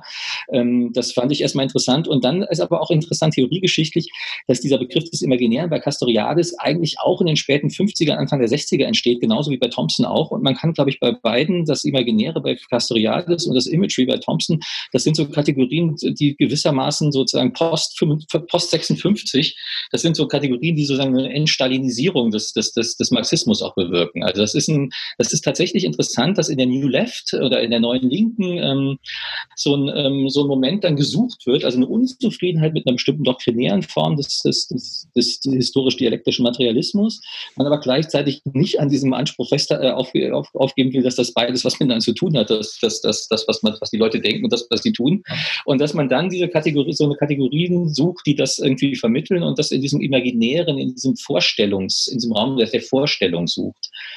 Und dann hat das, glaube ich, tatsächlich auch so ein bisschen auch über Castoriadis kann man sehen, es hat auch so, das ist so ein Denken, das ist auch so ein Post-68er-Denken natürlich. Also man könnte sagen, das Fantasie, die, die, die Fantasie muss an die Macht, sondern sagen, die Fantasie gehört zur Realität es ist nicht so, dass man auf der einen Seite die Realität, auf der anderen Seite die Fantasie und die Fantasie tendenziell verdächtig ist, sondern die Fantasie gehört zur Realität. Und wenn man die Realität verstehen will, muss man die Fantasien verstehen, die die Leute haben, um, um sich, äh, mit, der sie, mit denen sie sich ähm, diese Realitäten versucht haben, zu sich ähm, handhabbar zu machen, wie sie diese Realitäten gelebt haben. Und das ist dann ähm, eben bei, bei, bei Thompson ganz klar, dass er sagt, diese, diese, selbst diese diese, diese verrückten Welterklärungen, die diese Weber in England, also den, die ist auf E.P. Thompson, The Making of the English Working Class, Standardwerk von 63, der ähm, die ganze Sozialgeschichtsschreibung revolutioniert hat, weil er sagt, es geht nicht darum zu sagen, ja, die Weber denken vielleicht, es geht darum, aber eigentlich ging es darum, sondern sagen, nein, was die Weber darüber denken, was gerade passiert, das ist Teil dieser Realität und man kann diese Realität nur verstehen und vor allen Dingen den Fortgang dieser Realität, wenn man sich überlegt, was diese, was, welche verrückten Fantasien und schrägen Fantasien diese, diese Weber dabei hatten. Und das ist etwas, was ich dann ähm, jetzt im, im deutschen Vormärz auch versucht habe, also diese ähm, nostalgischen, regressiven oder umgekehrt utopischen Fantasien, das sind keine defizienten Formen von Verarbeitung von Realität, sondern sind Teile der Realität selbst. Und wenn man die Entstehung der Arbeiterbewegung ähm, nachvollziehen will, dann kann man nicht sagen, das sind noch so ähm, Larvenformen oder so alte Höhlen, die werden dann aber abgesprengt und dann kommt irgendwann die Arbeiterbewegung in ihrer Reinform raus, sondern nein, das ist, das, das ist die Arbeiterbewegung. Diese, diese, dieses beispielsweise das Gesellenbewusstsein gehört dazu. Das ist nichts, was irgendwie vorübergehend nur Geburtshelfer oder gibt es ja unendlich viele Metaphern dafür ähm, oder Häutung in der Schlange oder was auch immer. Also ähm, das, das ist alles, äh, das, das, das, ist, das ist falsch, weil es wieder so eine Unterscheidung von dem eigentlichen wahren rationalen Kern und dem und der Verkleidung, der fantastischen Verkleidung ähm, impliziert, die eigentlich an der Realität vorbeigeht und die, glaube ich, dann eben auch die, ähm, das eigene Imaginäre lähmt. Also man kann dann eben auch, man, es ist dann eben auch eine bestimmte Vorstellung davon, wie man mit der eigenen Realität heute umgeht, wenn man dieses Imaginäre als eine eigene Kraft mit einbeziehen will.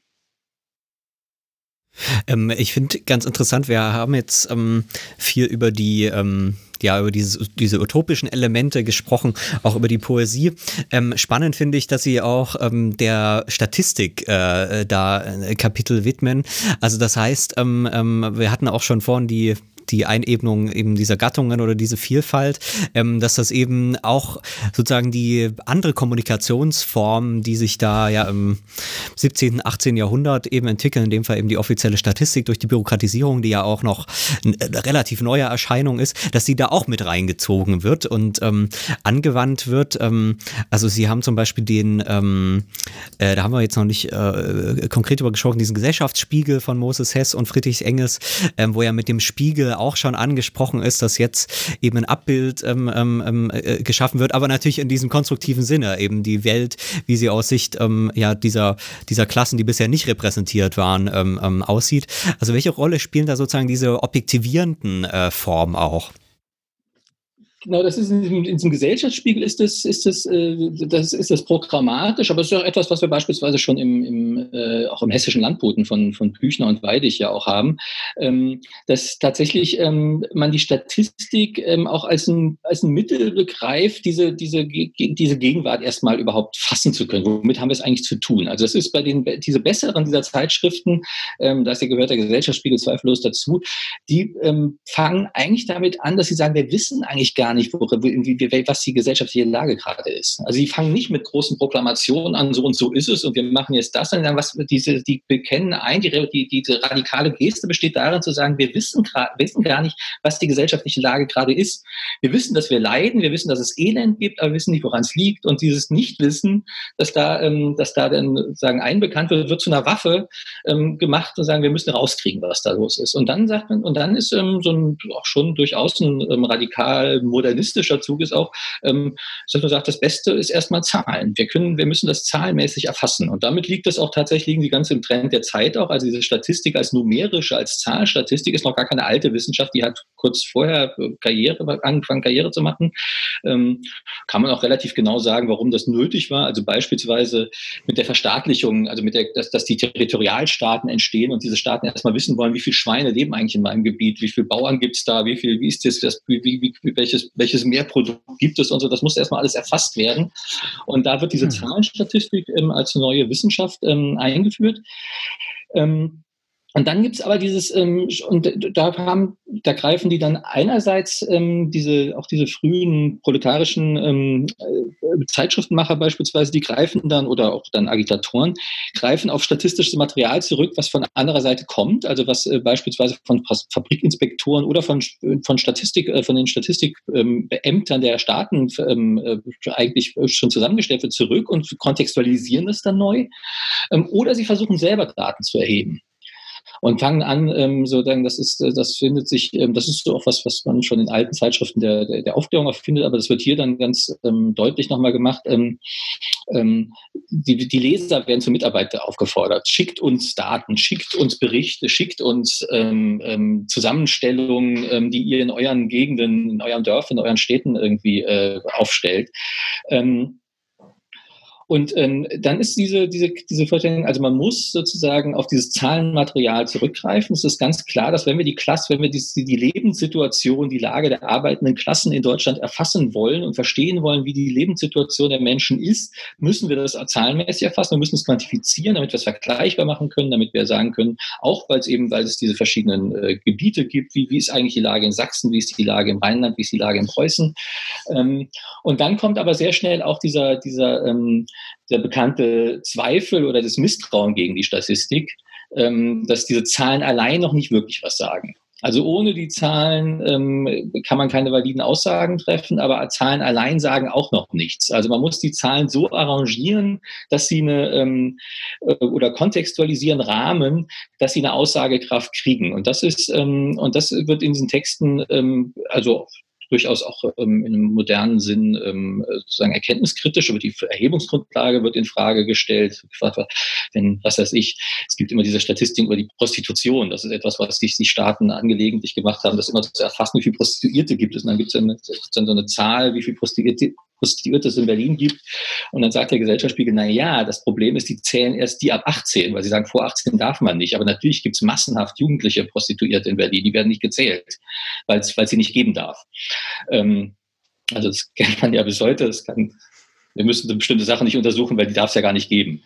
Ähm, und ähm, das, äh, also das ist sozusagen ja was, was man heute noch macht, sozusagen Kritik an der, an der, an der Erhebungsgrundlage. Aber es wird dann auch die, dann wird die Frage, wer hat denn die Fragen gestellt? Welches, welch, welches Erkenntnisinteresse hat der, der die Fragen stellt? Ähm, was für ein, für ein, Gesellschaftsbild hat der, der diese Fragen gestellt hat? Ähm, und was, äh, wie, wie ist dieses Bild in den Zahlen selbst schon drin? Und dann wird versucht, werden neue Rahmen geschaffen. Und das ist, ähm, das wird dann eben teilweise auch wieder literarisch gemacht. Also es gibt dann so eine seltsame Mischform, von Novellen, die sozusagen notdürftig eine meistens kolportagehafte Handlung ähm, äh, zurechtzimmern, um, wo dann plötzlich an entscheidender Stelle Tabellen auftauchen. Das ist etwas, was unserem Literaturverständnis ja so ein bisschen entgegensteht, dass, dass plötzlich Tabellen irgendwie in, in, in literarischen Texten auftauchen. Aber diese, da bemerkt man, diese literarischen Texte sind auch dazu da, diese Vorstellungs, äh, die Vorstellungsraster so auszurichten, ähm, dass diese Tabellen und diese Zahlen plötzlich eine andere Aussagekraft kriegen.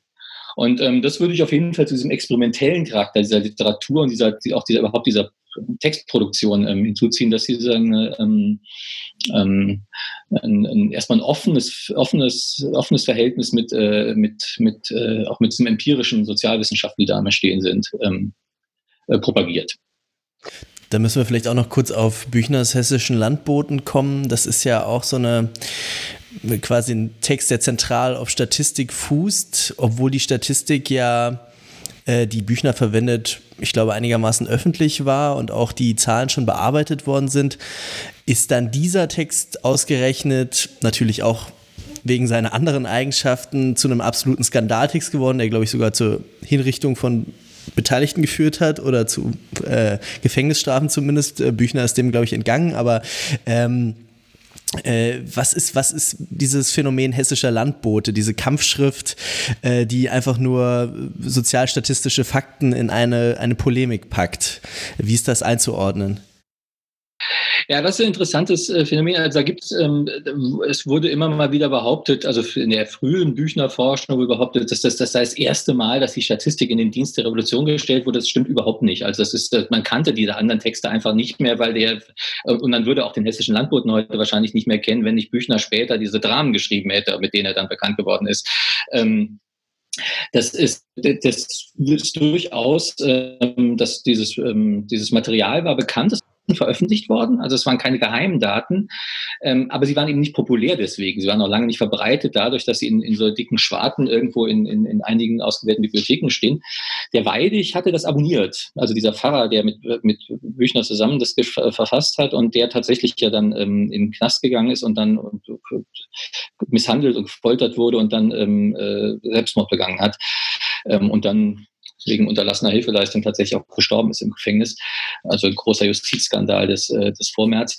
Ähm, der hatte dieses, diese Jahrbücher abonniert, der war Pfarrer eben, der hatte Geld, der konnte, der, der konnte sich, äh, also Geld hatte der nicht viel, aber ein bisschen und hatte, hatte so ein Verhältnis zu, zu, zu Schrifttum und hat das dann äh, abonniert und hat das äh, Bücher zur Verfügung gestellt. Aber ansonsten kannten das die Leute natürlich nicht. Und ein zentrales äh, Moment war, dass das im Flugblatt, in der Flugschrift veröffentlicht werden soll.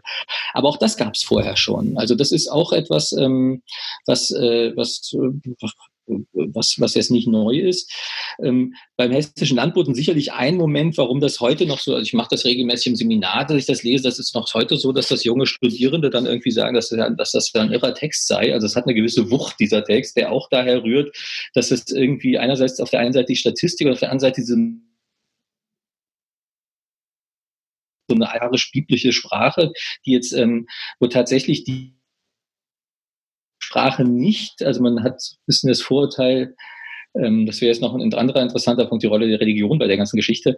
Ähm, wir haben jetzt ein bisschen das Vorteil, dass so christlich oder christlich-jüdisch-biblische Sprache, dass das so was Versöhnerisches ist oder etwas, wo, wo, wo irgendwie äh, wo, wo, wo ähm, Konflikte abgemildert oder äh, moderiert werden.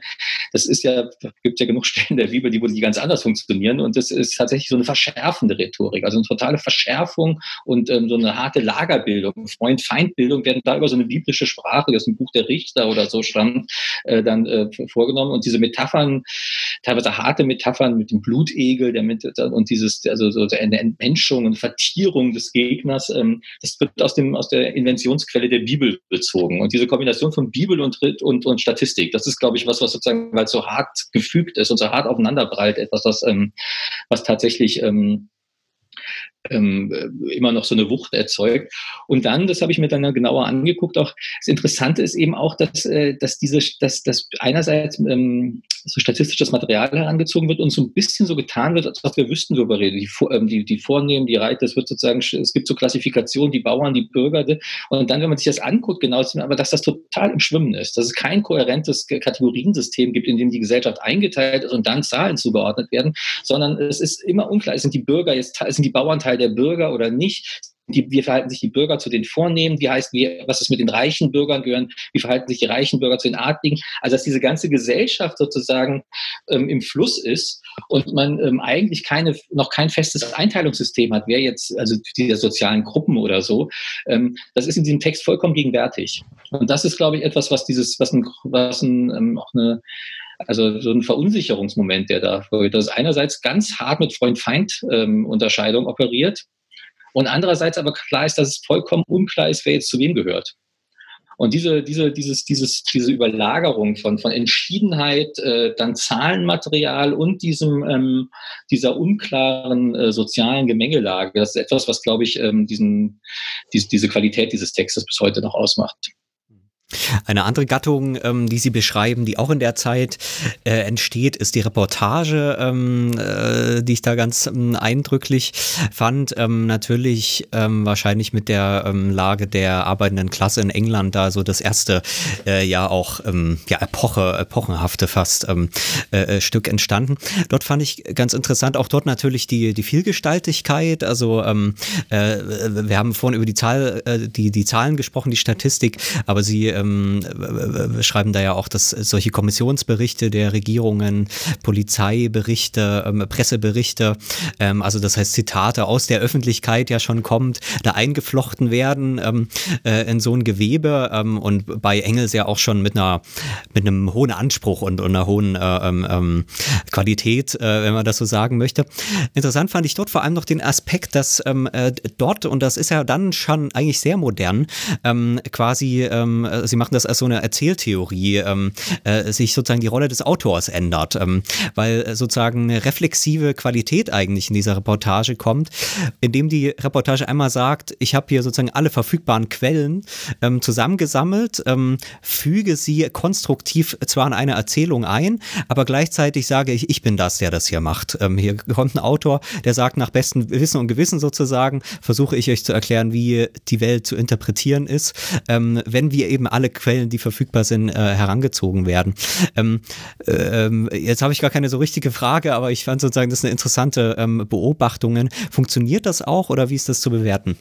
Ja, das ist ähm, interessant. Also ich, das ist, ist ein bisschen wieder wie diese wie bei der Statistik auch. Also sozusagen so eine, ähm, dass man mit diesem Material operiert. Das ist auch sozusagen der, der dieses, dieses, dieses, ähm, dieses, diese Reportagen sind Montagen in gewisser Weise, Collagen. Also es sind, mont, es sind montierte Texte, ähm, die mit mit vorgefertigtem Material arbeiten. Dass dieses vorgefertigte Material, dieses äh, statistische Material, aber auch alte Berichte, alte Reiseberichte, ähm, die sind, ähm, die werden, die werden ein einge, einmontiert und auch markiert als einmontiert. Also es wird jetzt dieses, dieser Anspruch, dass das alles originell ist, ähm, wird allein darin zurückgezogen, dass dieses Ich sagt, ich montiere das jetzt und, ähm, und es ist ganz häufig, diese Reportagen sind natürlich verbunden mit diesem Ich bin da gewesen. Also es ist sozusagen so eine Reise, ähm, so, also die, die Authentifizierung des Ganzen funktioniert darüber, dass man über Autopsie, also ich habe selber gesehen. Und dann, das ist, das ist Voraussetzung und dann kann man alles Mögliche montieren, was man sonst noch gefunden hat an Material. Und das ist eine, ähm, das ist eine interessante Form, die, ähm, die da erprobt wird und, ähm, und, äh, und zum Einsatz kommt. Die eben ganz viele, ganz viele Konsequenzen hat. Also beispielsweise ähm, äh, auch diese, diese, die, dass die Rolle der Beschreibung so eine ganz, ganz wichtig wird. Also das ist dieses, dieses, es ist gar nicht unbedingt darum, dass das, dass der, dass das da erzählt wird in einem Sinn von Spannung erzeugt und von narrative Bögen oder so, sondern es sind, ähm, das macht das Ganze für uns tatsächlich auch ein bisschen ermüdend zu lesen, muss man sagen. Also selbst die Lage der arbeitenden Klasse in England ist, ist wenn man es ganz von vorne bis hinten liest, auch kann auch äh, zäh ist vielleicht äh, falsch, und breit. Also es ist sehr breit. Also es wird äh, ähm, und dieses, das ist auch diese Form als Literatur, auch diese Novellen, die haben da, dann merkt man, ähm dass, dass, dass da auf, dass es eigentlich was anderes ankommt den Leuten, dass ein anderes Wertungsschema im Hintergrund hat. Es geht nicht so sehr um das, um das äh, konkludierende, spannungserzeugende und spannungsauflösende Erzählen, ähm, sondern es geht um Beschreiben. Es gibt berühmten Aussatz von Georg Lukács, erzählen oder beschreiben. Und der hat eine ganz klare Wertung. Erzählen ist super, weil man da Totalitäten schafft, das zu einem Ende führt und einen Gesamtzusammenhang darstellen kann. Und erschreiben, äh, beschreiben ist so ein bisschen, auch ein bisschen wahllos. Also was man nimmt das, man nimmt und man stellt das so nebeneinander. Und das ist, glaube ich, was, was unser, ähm, unser Wertungssystem bei Literatur tatsächlich immer noch so ein bisschen, ob es heute ähm, ähm, ähm, anleitet, dass man sagt, ist es spannend? Also ist es, hat es einen Bogen? Ist, es, ist da was Überflüssiges? Ist das, ist das schlank runtererzählt oder wie immer die Sprache der Literaturkritik dann auch ist? Ähm, das, äh, das ist nicht das, was die Leute da wollten. Das ist nicht der Anspruch von Engels oder von Tronke. Das, der Anspruch war da eher beschreiben. Man will Material zur Verfügung stellen und es möglichst breit beschreiben.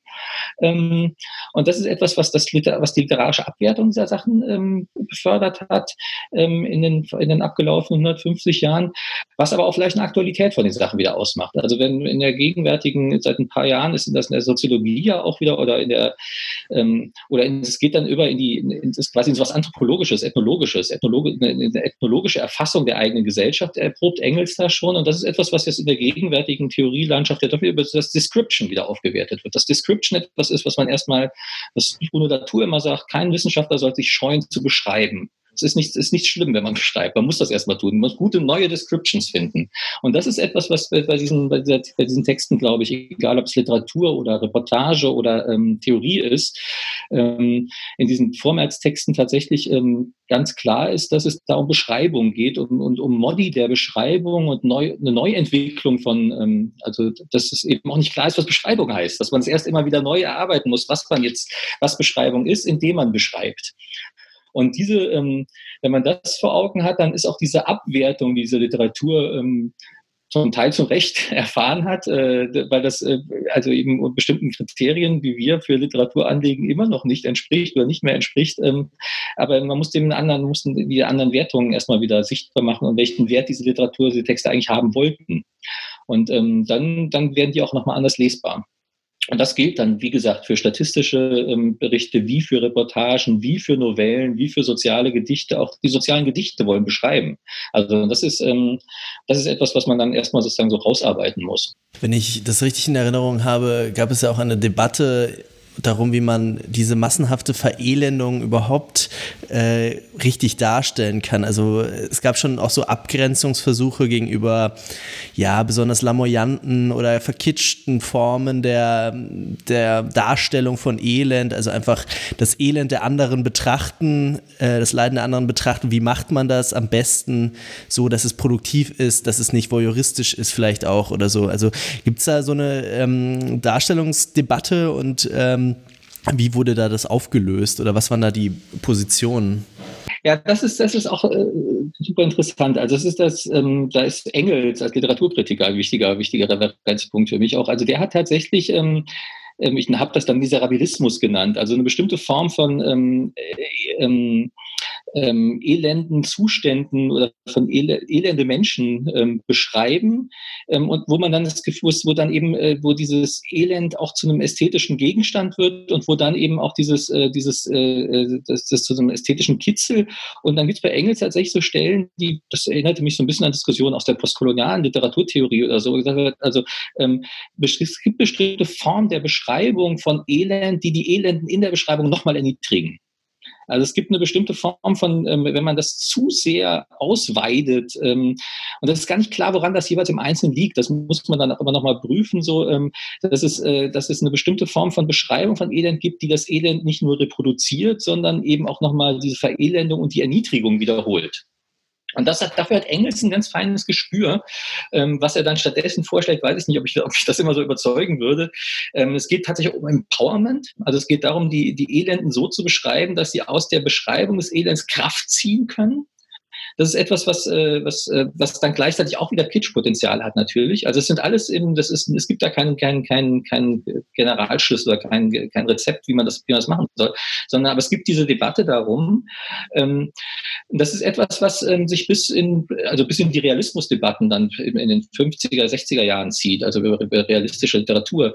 Also es gibt noch einen schönen, also Fontane hat ja lange, bevor er selber Romane geschrieben hat, als Literaturkritiker auch schon in den 1840ern ähm, geschrieben und der hatte gesagt, die Darstellung von einem elenden Proletarierhaupt ist noch keine Literatur.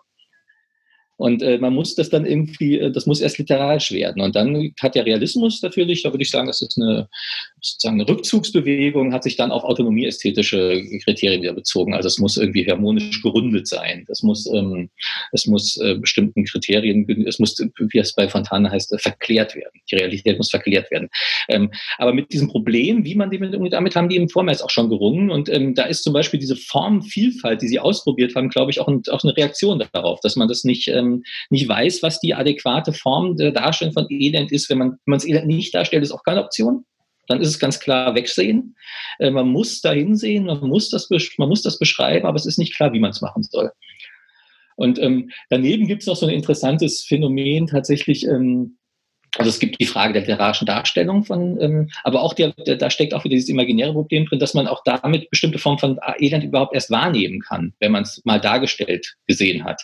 Ähm, es gibt so ein interessantes, äh, dass, dass Leute das Elend gar nicht wahrgenommen haben. Also das ist vielleicht auch was, was man für uns heute ähm, nochmal äh, noch sich fragen kann.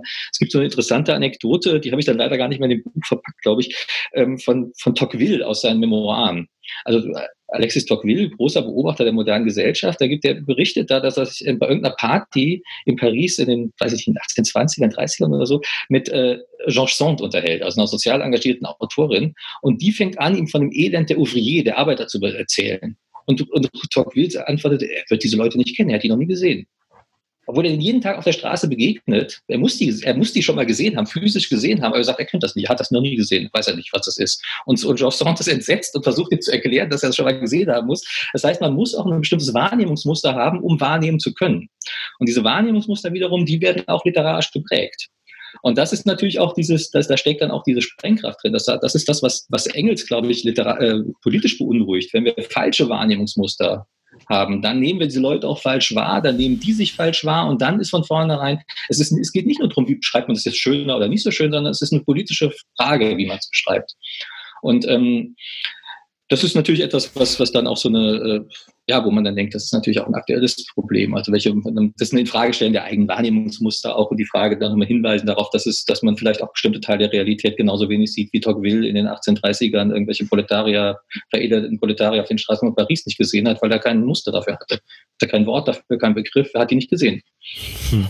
Wenn solche Diskussionen geführt werden ähm, und so wie das klingt auch schon ja mit einem hohen reflexiven Bewusstsein, dann ist ja da wieder darauf verwiesen, wie wir es vorhin schon gesagt haben, dass da nicht eine Klasse zum Bewusstsein kommt, sondern dass sich eben letzten Endes eine Differenz entwickelt, nämlich eine Differenz, dass ein Diskurs entsteht, der ähm, heute oder damals natürlich nicht, heute sagt man da konstruktiv ähm, äh, eben ja versucht, das zu erfassen, was da passiert und dann eben vielleicht auch auf diesen Formierungsprozess einzuwirken.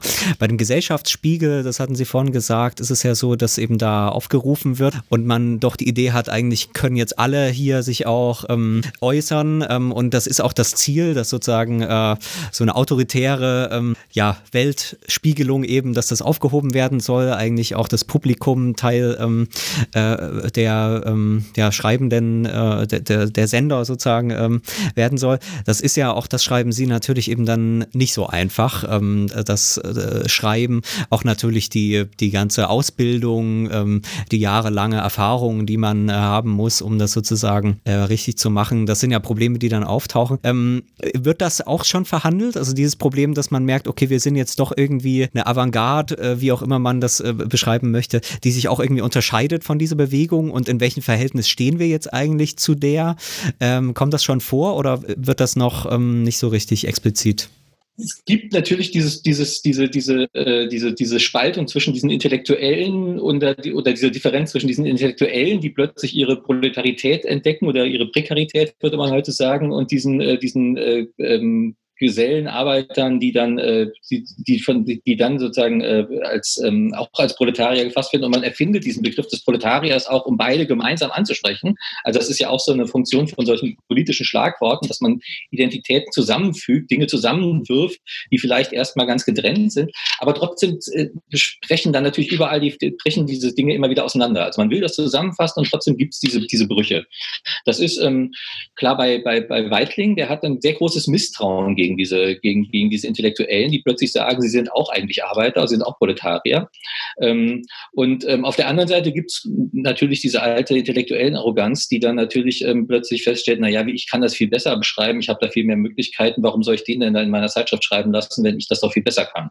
Also diese, ähm, dieses Problem bricht dann immer wieder auf. Das ist ähm, ähm, das ist auch so, dass es wenig Zeitschriften gibt, wo das dauerhaft zusammengeht, muss man sagen. Also es ist sozusagen als Projekt äh, da, als ähm, es wird als Problem reflektiert. Das ist das Interessante daran. Dass es funktioniert, kann man nicht sagen, ähm, dass es dauerhaft funktioniert. Ähm, und das ist ja dann eben auch, das ist dann eben etwas, was sich nicht nur in diesen Zeitschriftenprojekten manifestiert, sondern auch in der Bewegung selber, in der Arbeiterbewegung selber, die dann entsteht. Das ist dieser, ähm, war vor, weiß nicht, vor zwei Jahren kam ja in Kinos auch dieses von, von Raoul Peck, dieses der junge Karl Marx. Äh, da hat man das ja nochmal sehen sehen können, auch in einer sehr ähm, klischierten Form, wie ich finde, ähm, dass tatsächlich diese alten Arbeiter, diese, diese alten äh, Handwerker, ähm, Kommunisten um Weitling dann irgendwann auch aus der kommunistischen Bewegung rausgedrängt wurden. Also das ist tatsächlich, ähm, also Marx, dem zum Beispiel so eine, so ganz klar so eine, so eine Funktion zu erkennen, das war total wichtig, um uns auf den Weg zu bringen, aber jetzt brauchen wir das nicht mehr. Also es, wird, es findet dann auch so eine, so, eine, so, eine, so eine Säuberung der Bewegung statt tatsächlich, die ähm, von diesen alten, ähm, wie dann das dabei das dann im Manifest heißt, dieser rohe Handwerkskommunismus, mit dem will man dann nichts mehr zu tun haben. Und ähm, das ist etwas, was diesen, diesen Zeitschriften auch durchaus da ist. Also es ist, man muss auch jetzt aufpassen, dass man es nicht rückblickend sagt, das war da, da damals hat alles funktioniert. Das ist nicht, ähm, das ist nicht das, was ich, was, was man da sieht und was ich sagen will, sondern ähm, es, es wurde versucht. Es war als Versuch interessant, es ist als Versuch Versuch ähm, ist es da und ähm, es wurde sehr weitgehend über die Probleme reflektiert, die dabei entstehen. Ähm, und das ist, ähm, also es ist das gleiche Problem, es ist natürlich, ähm, äh, es ist ein großes Bewusstsein dafür da, für, für, für, für, Probleme, ähm, die mit der Geschlechterdifferenz da zusammenhängen. Es, geht, es ist ein ganz großes äh, Bewusstsein dafür da, dass die alte Geschlechterordnung durcheinandergewirbelt wird. Es ist klar, dass äh, das, ist, das beschreibt Engels sehr anschaulich in dieser Lage der arbeitenden Klasse, die gerade in diesen frühen Fabriken, gerade das Industrieproletariat, das frühe Industrieproletariat war überwiegend weiblich. Ähm, gleichzeitig die Bewegung, die daraus entsteht, doch wieder von Anfang an sehr schnell eine Männerbewegung. Und dieses, äh, das wird irgendwie reflektiert, das wird aufgenommen, aber natürlich haben die keine Lösung für gefunden. Also wenn die damals eine Lösung dafür gefunden hätten, dann würden wir, dann wären wir heute, würden wir anders dastehen. Also aber dieses, ähm, es ist schon, es ist schon gesehen als Problem und reflektiert. Und ähm, das ist das, was mich interessiert daran auch, ähm, um jetzt nochmal, wenn man mit Race, Class, Gender, äh, auch dieses Problem der Sklaverei und der, der rassistischen Arbeitsteilung ist, äh, ist, äh, wird, wird in einem Maß reflektiert, wie ich das mir nicht vorstellen konnte, also bevor ich angefangen habe, diese Dinge zu, zu erforschen. Ähm, weltweite Arbeitssklaverei ist ein ganz großes, ganz großes Thema und gleichzeitig ist natürlich die erste, bald sich der erste Ausweg findet, ähm, sich rassistisch von diesen Leuten wieder zu entsolidarisieren, wird ja dann auch genommen. Also das ist sozusagen, es ist eine, das ist, das ist dann auch da. Das muss man dann auch sagen. Und das hat sich sehr, die Bewegung, die dann der, die daraus entstanden ist, die dann sehr schnell ähm, ähm, auch, auch bereinigt war, dass es eine weiße, erwachsene Männerbewegung wurde, die Arbeiterbewegung. Natürlich nie ganz und nie, also wenn man das jetzt sagen würde, würde man auch die Rolle der Frauen, die es in dieser Arbeiterbewegung immer, die immer gekämpft haben, natürlich auch wieder unsichtbar machen. Das stimmt natürlich nicht, aber es ist überwiegend und hegemonial eine weiße Männerbewegung war. Ähm, das wird man wohl sagen müssen. Und äh, das hat sich ja relativ schnell rauskristallisiert. Und das ist auch nichts, was sozusagen von außen auf diese schönen Anfänge eingebrochen ist, die ich da beschreibe, sondern dass man muss, man kann schon sagen, wie sich das daraus entwickelt hat ähm, ohne dass ich jedes Mal genau sagen kann, warum. Also wie dieses, wie diese geschlechtliche Sache, das ist das, habe da lange dran gerätselt. Also ich habe das durch die Idee, dass wenn das, wenn diese alte, wenn diese, dass das vielleicht sogar auch mit dem Imaginären des Altes des Handwerkerhaushalts zu tun hat, also dass sozusagen dieser patriarchale äh, Vorstand des, des ganzen Hauses plötzlich sozusagen in der kleinen Arbeiter-Proletarierfamilie wieder gesucht wurde und dass das sich da reproduziert hat, das ist eine Idee. Aber warum das sich so tatsächlich so, so gefügt hat und nicht anders, das kann man eben auch nicht sagen, kann es beschreiben. Ist denn diese Homogenisierungstendenz, oder ich vermute, es ist auch eine These Ihres Buches, aber ist, geht die einfach auch einher mit einer ästhetischen, einer weltanschaulichen, einer imaginären Verarmung in einer gewissen Form auch. Also ähm, das ist jetzt nicht mehr so ganz ähm, der Zeitraum, den Sie behandeln, aber man kann ja schon so in etwa grob sagen, wann dann wirklich in der Hochindustrialisierung man dann tatsächlich eher diese hegemonialen Bilder von männlichen weißen Arbeitern ähm, hatte und wie das dann sogar bis in die, ja, vielleicht 60er, 70er Jahre hinein wirklich das prägende Bild äh, auch für ähm, sozialistische, sozialdemokratische Ästhetiken geworden ist, ähm, die noch den, die organisierte Moderne, den Fordismus, also die ganze Phase, so, auch, auch diese ganze sozialdemokratische Phase eigentlich geprägt haben.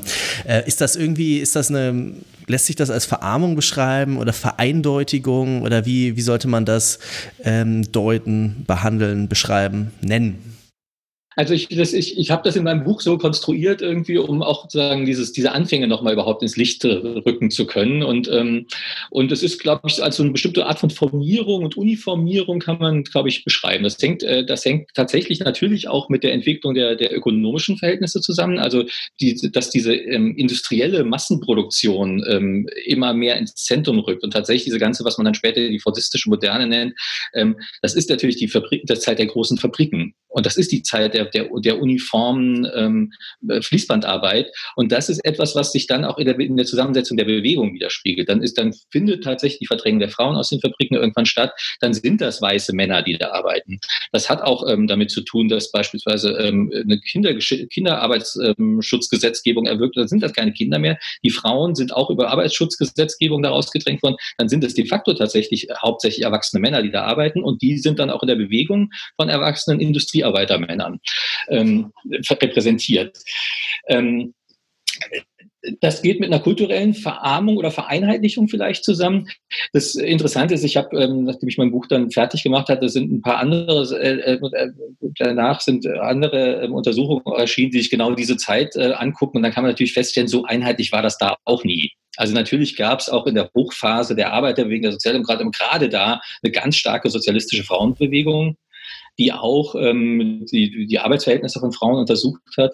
Ähm, es, gibt, ähm, äh, es sehr schöne Untersuchungen zum, zum Internationalismus. Das ist tatsächlich auch diese, diese ähm, äh, dass es ganz viele Kontakte zu den, äh, zu, zu, zu, auch zu Bewegungen in, in, in, in, den, in, der, in, der, in, der, ähm, in der globalen Peripherie gab. Ähm, also sozusagen, das gibt's alles auch, aber ich glaube, das Hegemoniale in, der, in, in den Zentren wiederum, also in Europa, in Deutschland, ist tatsächlich dieses, äh, diese, diese Uniformierung Formierung, Formierung, Uniformierung, die man dann, glaube ich, tatsächlich auch mit einer Verarmung ist natürlich wieder ein starkes Wort. Ich äh, glaube, es ist tatsächlich ein Verlust von, ähm, von, von Experimentierfreude. Also diese, dieser, dieser Formenreichtum, äh, den ich da, ähm, und vor allem dieses Unreglement, dieser unreglementierte Formenreichtum, der geht verloren. Also ich glaube, es ist sich dann, also ab den 1860ern wieder stärker, klar ist Literatur ist Literatur ist Literatur und Theorie ist Theorie ist Theorie und das wird sozusagen, und das eine wird da verhandelt, das andere da und es findet sozusagen, und auch der Taubenzüchterverein, der sozialdemokratische Taubenzüchterverein ist eine Freizeitveranstaltung und es ist nicht, äh, wie Georg Wert behauptet, das Blumenzüchten ist eine politische Tätigkeit. Natürlich ist es Teil der sozialdemokratischen Subkultur, insofern groß, ein, eingefasst in ein großes politisches Projekt, aber es ist trotzdem diese Trennung von Arbeit und Freizeit zum Beispiel wird, äh, glaube ich, rigider durchgeführt und das ist etwas, was mit der, mit dem, was man auch als Verbürgerlichung der Arbeiterbewegung beschrieben hat, ähm, glaube ich, äh, gefasst. Das ist äh, sozusagen diese Sphärentrennungen, die in der bürgerlichen Gesellschaft äh, zentral sind zwischen Freizeit und Arbeit, zwischen privat und äh, öffentlich, zwischen Männern und Frauen, dass das äh, zwischen Kindern und Erwachsenen, dass das ähm, sozusagen eingespielt wird und ähm, dann erstmal sozusagen sehr lange dann unhinterfragte Geschäftsgrundlage wird. Die vielleicht spannendste ja, also die zeitdiagnostische, fast zeitdiagnostische These, die sich ja in Ihrem Buch auffindet, ist, dass der Vormärz in bestimmten Bereichen eine gewisse Ähnlichkeit zur dem Zeitraum, den man manchmal spätmoderne, postmoderne, neoliberales Zeitalter etc. nennt. Also sagen wir mal ab den 70er Jahren ungefähr eben äh, auch mit dem Niedergang eben dieser sehr organisierten Arbeiterbewegung und natürlich ganz vielen anderen Bereichen äh, sozialdemokratischer Kultur auch äh, zusammenhängt. Und ähm, genau, also die These besteht, glaube ich, jetzt darin zu sagen, ähm, äh, dass diese, dass diese homogenisierte Ästhetik dieser organisierten Moderne irgendwie so ein bisschen ihre Prägekraft verloren hat, äh, auch aus sozialstrukturellen Gründen, weil wir eben nicht mehr genau diese stark klar organisierte, gewerkschaftlich gebundene Industriearbeiterschaft haben. Äh, wie, wie weit trägt dieser Vergleich und, und was lernen wir daraus? Ist das, ist das irgendwie eher was zu befürwortendes oder etwas, was wir, ähm, also können wir da, können wir aus dem Vormärz dort äh, etwas lernen, historisch auch jetzt für unsere Situation? Oder ist es eher, Sie nennen das ja auch, glaube ich, eine inverse äh, Konstellation, also dass es eben dort ist es ist quasi die organisierte Arbeiterschaft im Entstehen, hier ist sie im Zerfallen, also es ist umgekehrte Konstellation irgendwie auch. Ähm, sehr lange, sehr lange Vorrede. Ähm, lassen Sie uns das mal diskutieren. Wie, was, was, wie, wie weit trägt diese, dieser Vergleich? Hat natürlich viele Facetten. Also dieses, ähm, ich glaube tatsächlich genau dieses, äh, dieses, man kann äh, in diesem Übergang vom Vormärz dann in diese Phase danach, diese, diese Prozesse von Uniformierung, Formierung, Vereinheitlichung, Homogenisierung beobachten. Und ich glaube, dass viel von dem, was man, was äh, was Sie jetzt auch äh, alles genannt haben, die Punkte, die in den, seit den 70er Jahren stattfinden, eine Auflösung von genau diesem Block ist, von diesem Klassenblock. Ähm, das ist, ähm, das ist in den letzten 40 Jahren verschiedenartig beschrieben worden. Eine sehr ähm, bekannte Beschreibung ist Individualisierung. Und äh, das wurde dann auch immer als Auflösung von Klassen äh, und das wurde auch gesagt, äh, dass, dass, die Klassen, dass sich die Klassengesellschaft jetzt auflöst. Das war für mich ein ganz initialer Impuls, war zu sagen, ähm, das, was wir jetzt als Auflösung von Klassengesellschaft, was, was uns als Auflösung von Klassengesellschaft beschrieben wurde und erzählt wurde und vielleicht verkauft wurde, ähm, ist eine Auflösung von einer bestimmten Formierung von Klassengesellschaft. Das heißt, und, und man kann zeigen, dass es die Klassengesellschaft vorher gab und sie war nicht formiert und, es, deswegen, und ich würde deswegen sagen, wir leben immer noch in einer Klassengesellschaft, auch wenn sich diese stark ähm, blockartig gegenüberstehenden äh, Blöcke aufgelöst und, ähm, und äh, ähm, von mir aus diversifiziert haben. Ähm, es ist trotzdem auch sinnvoll, die gegenwärtige Gesellschaft als Klassengesellschaft zu beschreiben, weil man nur so bestimmte Aspekte dieser Gesellschaft fassen kann ähm, dann stellt sich plötzlich raus, dass was bei, bei Beck beispielsweise, ich habe ich ja jetzt schon, äh, das, was, dass er sagt, äh, Individualisierung ist, ist, ist die Auflösung von Klasse. Ähm, das Lustige im Vormärz ist, dass, sie das, dass, die, dass Moses Hess das als gleichzeitig beschrieben hat. Also er sagt, wir individualisieren uns, weil wir in der Klassengesellschaft leben. Also diese, diese Vorstellung, dass wir alle Individuen sind, ist Teil, ist, ähm, Teil einer, Klassen, einer Vorstellung von Klassengesellschaft. Nur dann, wenn man sich als Individuum, als Konkurrenzindividuum begreift, ist es überhaupt sinnvoll, von Klassengesellschaft zu reden. Ähm, also das war sozusagen erstmal der Einsatz Ansatz von mir. Das hat sich mittlerweile, muss man sagen, das hat sich vielleicht in den letzten fünf Jahren auch wieder normalisiert, dass wir davon ausgehen, dass wir in der Klassengesellschaft leben. Das war mal vor gar nicht allzu langer Zeit das sehr ungewöhnlich. Also als ich mit dem Projekt vor zehn Jahren oder wann, äh, vor mehr als zehn Jahren, als es rauskam, war es zehn Jahre, also 2006 habe ich damit angefangen, äh, da hat man dann noch oft Stirnrunzeln, ähm, zumindest in Deutschland, ähm, äh, geerntet, wenn man sagt, man will sich mit Klassen beschäftigen. Ähm, das ist in England anders gewesen, das ist immer schon anders gewesen, ähm, aber äh, das ist, äh, das war in Deutschland in der deutschen Kulturwissenschaft noch ein bisschen, bisschen strange, wenn man sich damit beschäftigt hat. Also diese, ähm, das war für mich ein ganz wesentlicher Punkt natürlich. Also das, warum ich das so interessant finde, dieses Formats, weil das, weil ich da glaube ich, man da schreiben kann, dass bestimmte Vorstellungen, die wir davon haben, was Klasse heißt, was Klassengesellschaft heißt, ähm, dass man sagen kann, dass das historische Vorstellungen sind, die nicht mit der Klassengesellschaft an sich zusammenfallen, sondern eben mit einer bestimmten Phase, mit dem, mit dem Jahrhundert der Klassenblock-Konfrontation, könnte man sagen, so 1860 bis 1960. Ähm, mit dem Auflösen dieser Blockkonfrontation hat sich auch diese Klassenblockkonfrontation aufgelöst. Es hat sich zerstreut, diversifiziert, aber es ist, ähm, wir werden das nicht erfassen, wenn wir den Begriff der Klasse ähm, von vornherein deswegen verabschieden. Ähm, Invers ist ähm, sagen, ich habe da natürlich eine große Erzählung, die da drüber liegt. Also es hat sozusagen aus, es hat sich äh, aus diesem vielfältigen ähm, äh, zusammengefügt in diese formierte Phase und jetzt löst sich das wieder auf. Das heißt auch, ähm, dass wir jetzt nicht ohne weiteres die Wiederkehr von diesen Blöcken erwarten dürfen. Also ich glaube, das ist sozusagen eine inhärente Teleologie der Klassengesellschaft, die ist auch des Kapitalismus, dass eine bestimmte Form von Formierung eine Phase ist, die wir so nicht wieder erleben werden. Und deswegen ist das Invers, glaube ich, tatsächlich auch ein Moment von Irreversibilität. Also es ist, es wiederholt sich was, aber es ist auch ein Moment von Irreversibilität. Es wird sich nicht genauso wieder, also wir sind sozusagen, dass das, was, das, was die Leute 1840 zu erwarten hatten, liegt heute hinter uns. Und ähm, Deswegen ist die Zukunft offener vielleicht. Also die Zukunft ist jetzt, ähm, also die Zukunft natürlich auch 1840 offen, aber die ist äh, für uns heute, ähm, für, wir können beschreiben, was ist anhand des Beispiels ähm, vor März vielleicht. Wir können vielleicht sogar Lehren daraus ziehen. Also die Frage, was lernt uns das, ist tatsächlich ähm, in, in, sehr vielen Hinsichten interessant. Ähm, aber wir können jetzt nicht unbedingt sagen, wir, wir können auch sehen, was, was, was wir jetzt zu erwarten haben diese ähm, Wiederkehr von Vormärz, ich habe neulich mit dem äh, Sozialhistoriker Marcel van der Linden äh, darüber unterhalten. Der meinte, ähm, der, er beschreibt, dass ich habe das mal auf dieser Klassenebene beschrieben. Er kann das auch auf der Wiederkehr von bestimmten Kapitalformationen, ähm, dass die Wiederkehr des Handelskapitals. Also es ist sozusagen, das, das, das ist ja, wurde immer gesagt, eine erste Form, dass das Handel, dass das Kapital als Handelskapital da ist und dann so verschiedene Produktionen ähm, zusammenfügt und subsumiert und so ein Produkt ähm, zusammenfügt. Ähm, und dann ist aber irgendwann das industrielle Kapital gekommen, wo das in einer Fabrik, in einer Hand produziert wird und dann in, für den Markt produziert wird. Ähm, das löst sich jetzt wieder auf und wir haben jetzt eher wieder die Wiederkehr von Kapitalformen, wo sozusagen Heimarbeiten kombiniert werden und wo, ähm, wo das Kapital sich wieder auflöst, auch diese Kapitalformation Transformation aus, der, aus, der, aus dem Industriekapitalismus wieder hin zu so einem, vielleicht so einer Wiederkehr von Handelskapitalismus. Ähm, also auch das kann man vielleicht sogar darüber abholen. Ähm, also der fand die Rede von dem inversen, äh, von der inversen Aktualität des Vormals auch für diese Beschreibung von Kapitalbewegungen ähm, interessant. Und dann ist natürlich die Frage, kann man da politisch was holen? Also das ist äh, also eine bestimmte Form von Parteibildung und von ähm, von Homogenisierung im Namen des einen Klasseninteresses, das würde ich sagen, hängt mit der Entwicklung zusammen, die sich nach 1850, 1860, 1870 vollzogen hat. Ähm, das kann man sich, glaube ich, nicht wiederholen. Aber eine bestimmte Form von Artikulation, von ähm, Stimme erheben. Ähm, von, ähm, das ist, glaube ich, was, was man da dann vielleicht dann doch nochmal äh, sich angucken kann. Ich bin, also ich, äh, dafür ziehe ich mich immer in die Position zurück, ich bin Historiker. Ich beschreibe das, was historisch war, das, was jetzt kommt, das müssen die Leute machen, das müssen folgende Generationen äh, lösen. Aber ähm, gleichzeitig ist, sind, liegen da ein paar Sachen für mich auf der Hand. Also auch zum Beispiel, das hat sich mittlerweile vielleicht schon wieder so ein bisschen gelegt, nee, glaube ich nicht, noch nicht.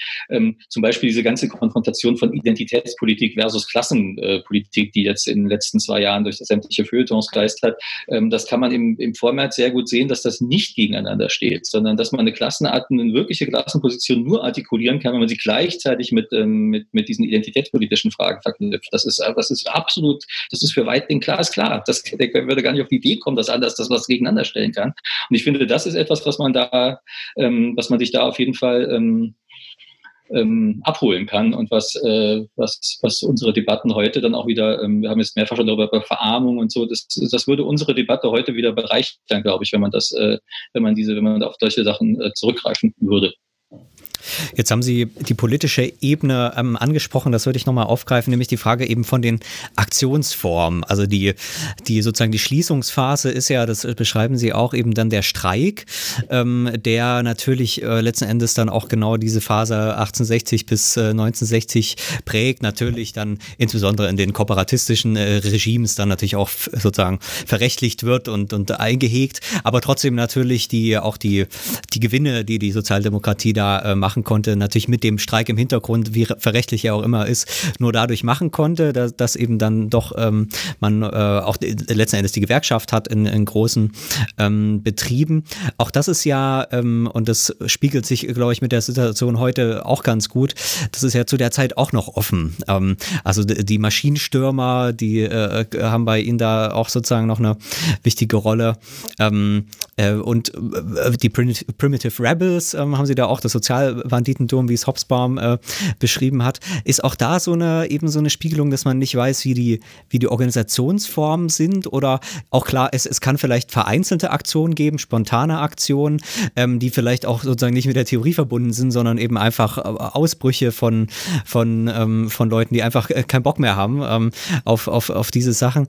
Ähm, äh, auch da, jetzt haben Sie ja schon gesagt, natürlich sind Sie äh, Historiker, das ist richtig. Und es ist ja zurzeit auch tatsächlich offen. Also jetzt haben wir mit der Corona-Situation die weitere Homeoffice-Fragen und die Frage, wie kommen eigentlich Leute zusammen, äh, unterhalten sich, wie können sie eben nicht nur eine gemeinsame Identität kommunikativ, sondern auch organisational so äh, ähm, konstruieren, ähm, äh, dass daraus ein politisches Gewicht, eine tatsächliche Schlagkraft, ähm, eine Macht, eine Machtposition äh, entsteht. Ja, also was kann man daraus ziehen? Ja, ich meine, das ist, ähm, äh, haben Sie ja schon viel gesagt. Also dieses, äh, das, das finde ich auch interessant, dieser Streik. Ähm, der natürlich tatsächlich die zentrale Kampfform äh, des, der, der Arbeiterklasse im Kapitalismus war und wahrscheinlich auch immer noch ist. Also das ist, äh, das wird, das ist ja interessant, das ist ja keine Form, die, die selbstverständlich da war, sondern die wurde ja auch, ähm, das kann man ziemlich deutlich zeigen, zum Beispiel nach Deutschland importiert aus England. Also da hat Georg, Georg Wert spielt da eine große Rolle in dem Romanfragment von Georg Wert. Da gibt es so einen Arbeiter auf, der in England war, wandern bildet, ne? der war in England, kehrt dann ins Rheinland zurück und erklärt seinen Klassengenossen dann auf der, in der Frühstückspause, was ein Streik ist.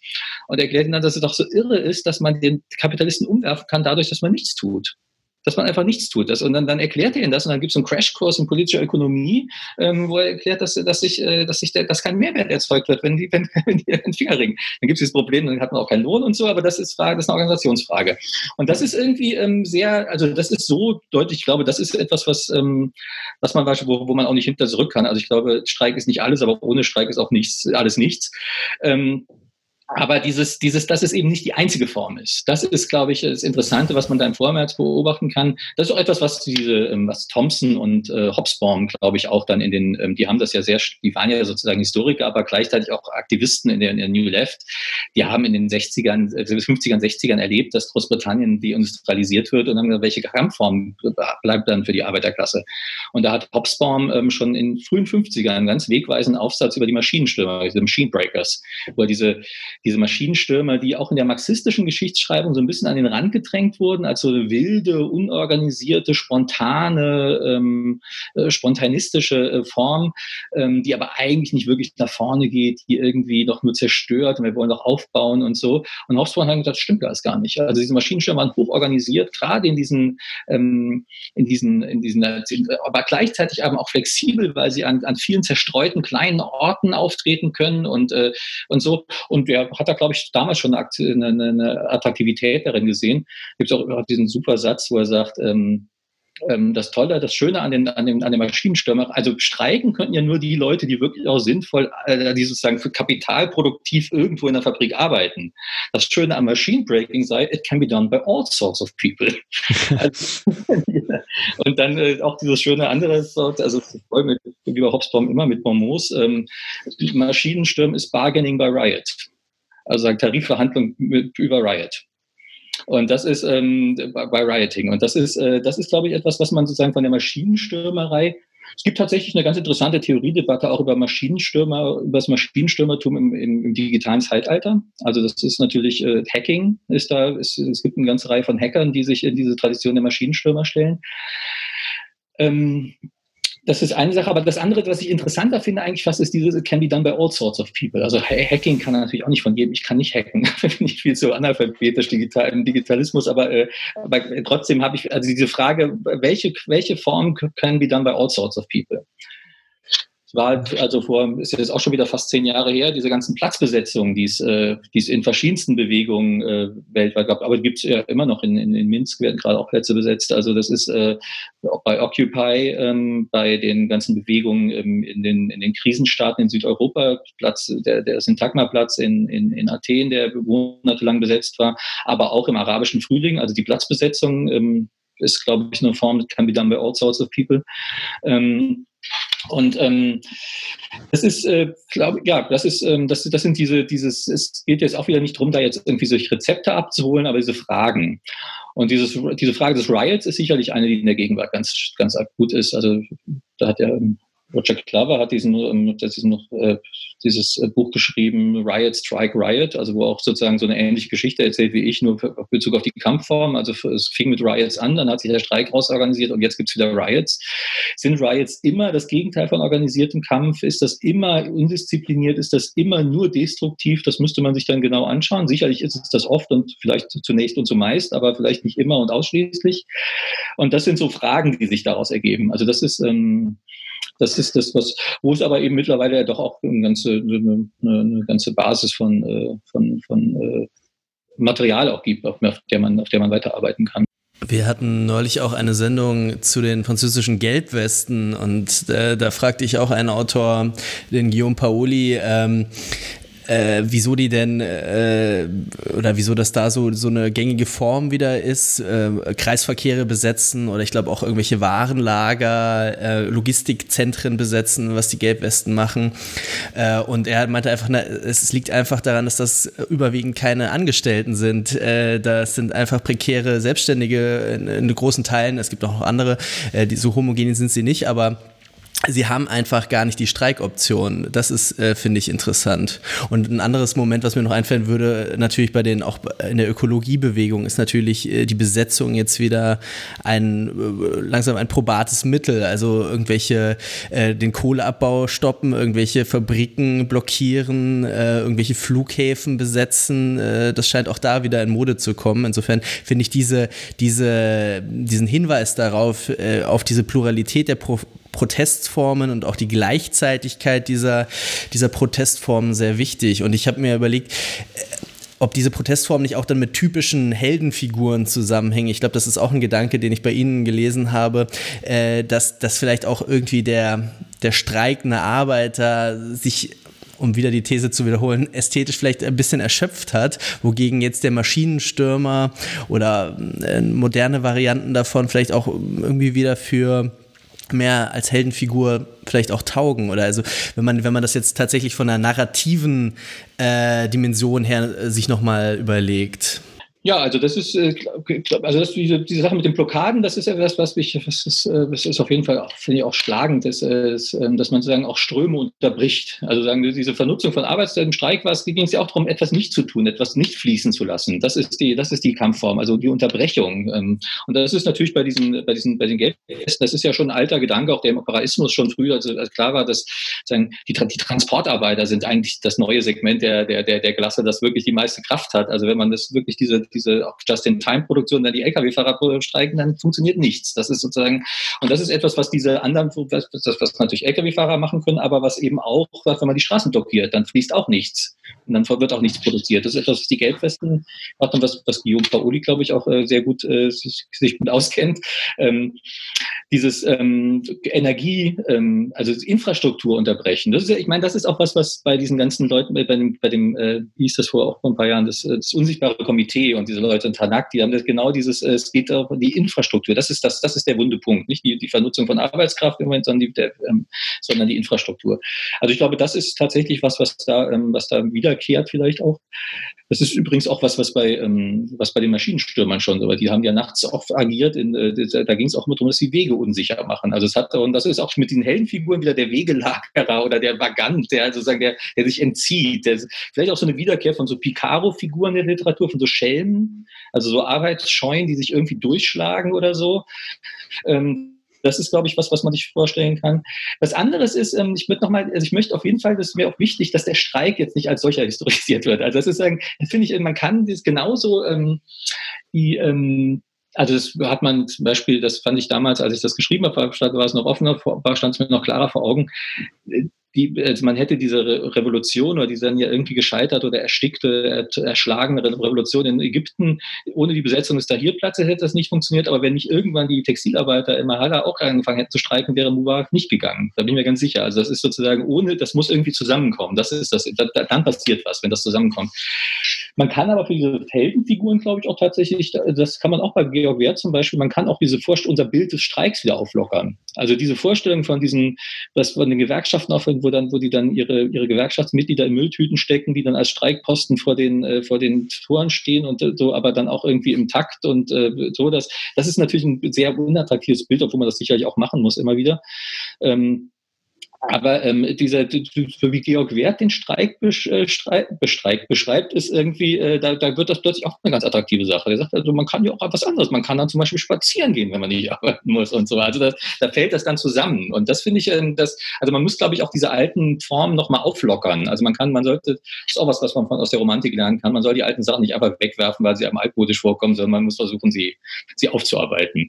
Das ist das, was, was, was Tieck ja auch schon zu den Fünften gesagt hat. Nur weil sie so ein bisschen altmodisch erschienen sind, hat man gedacht, man muss sie ganz wegwerfen. Man hätte sie reformieren müssen. Man hätte das, äh, sich da ein bisschen auch die Gestaltungskraft, die Fantasie darin setzen müssen, das irgendwie nochmal anders äh, aufzuarbeiten. Und das müsste man vielleicht mit dem Streik auch tun. Also das wäre, äh, das würde und dann und dann würde der mit Besetzung und Blockade zusammen sicherlich ein sehr attraktives, auch womöglich Heldinnen dann auch mit in weiblicher Form vielleicht Heldin taugliches äh, Mittel nochmal werden.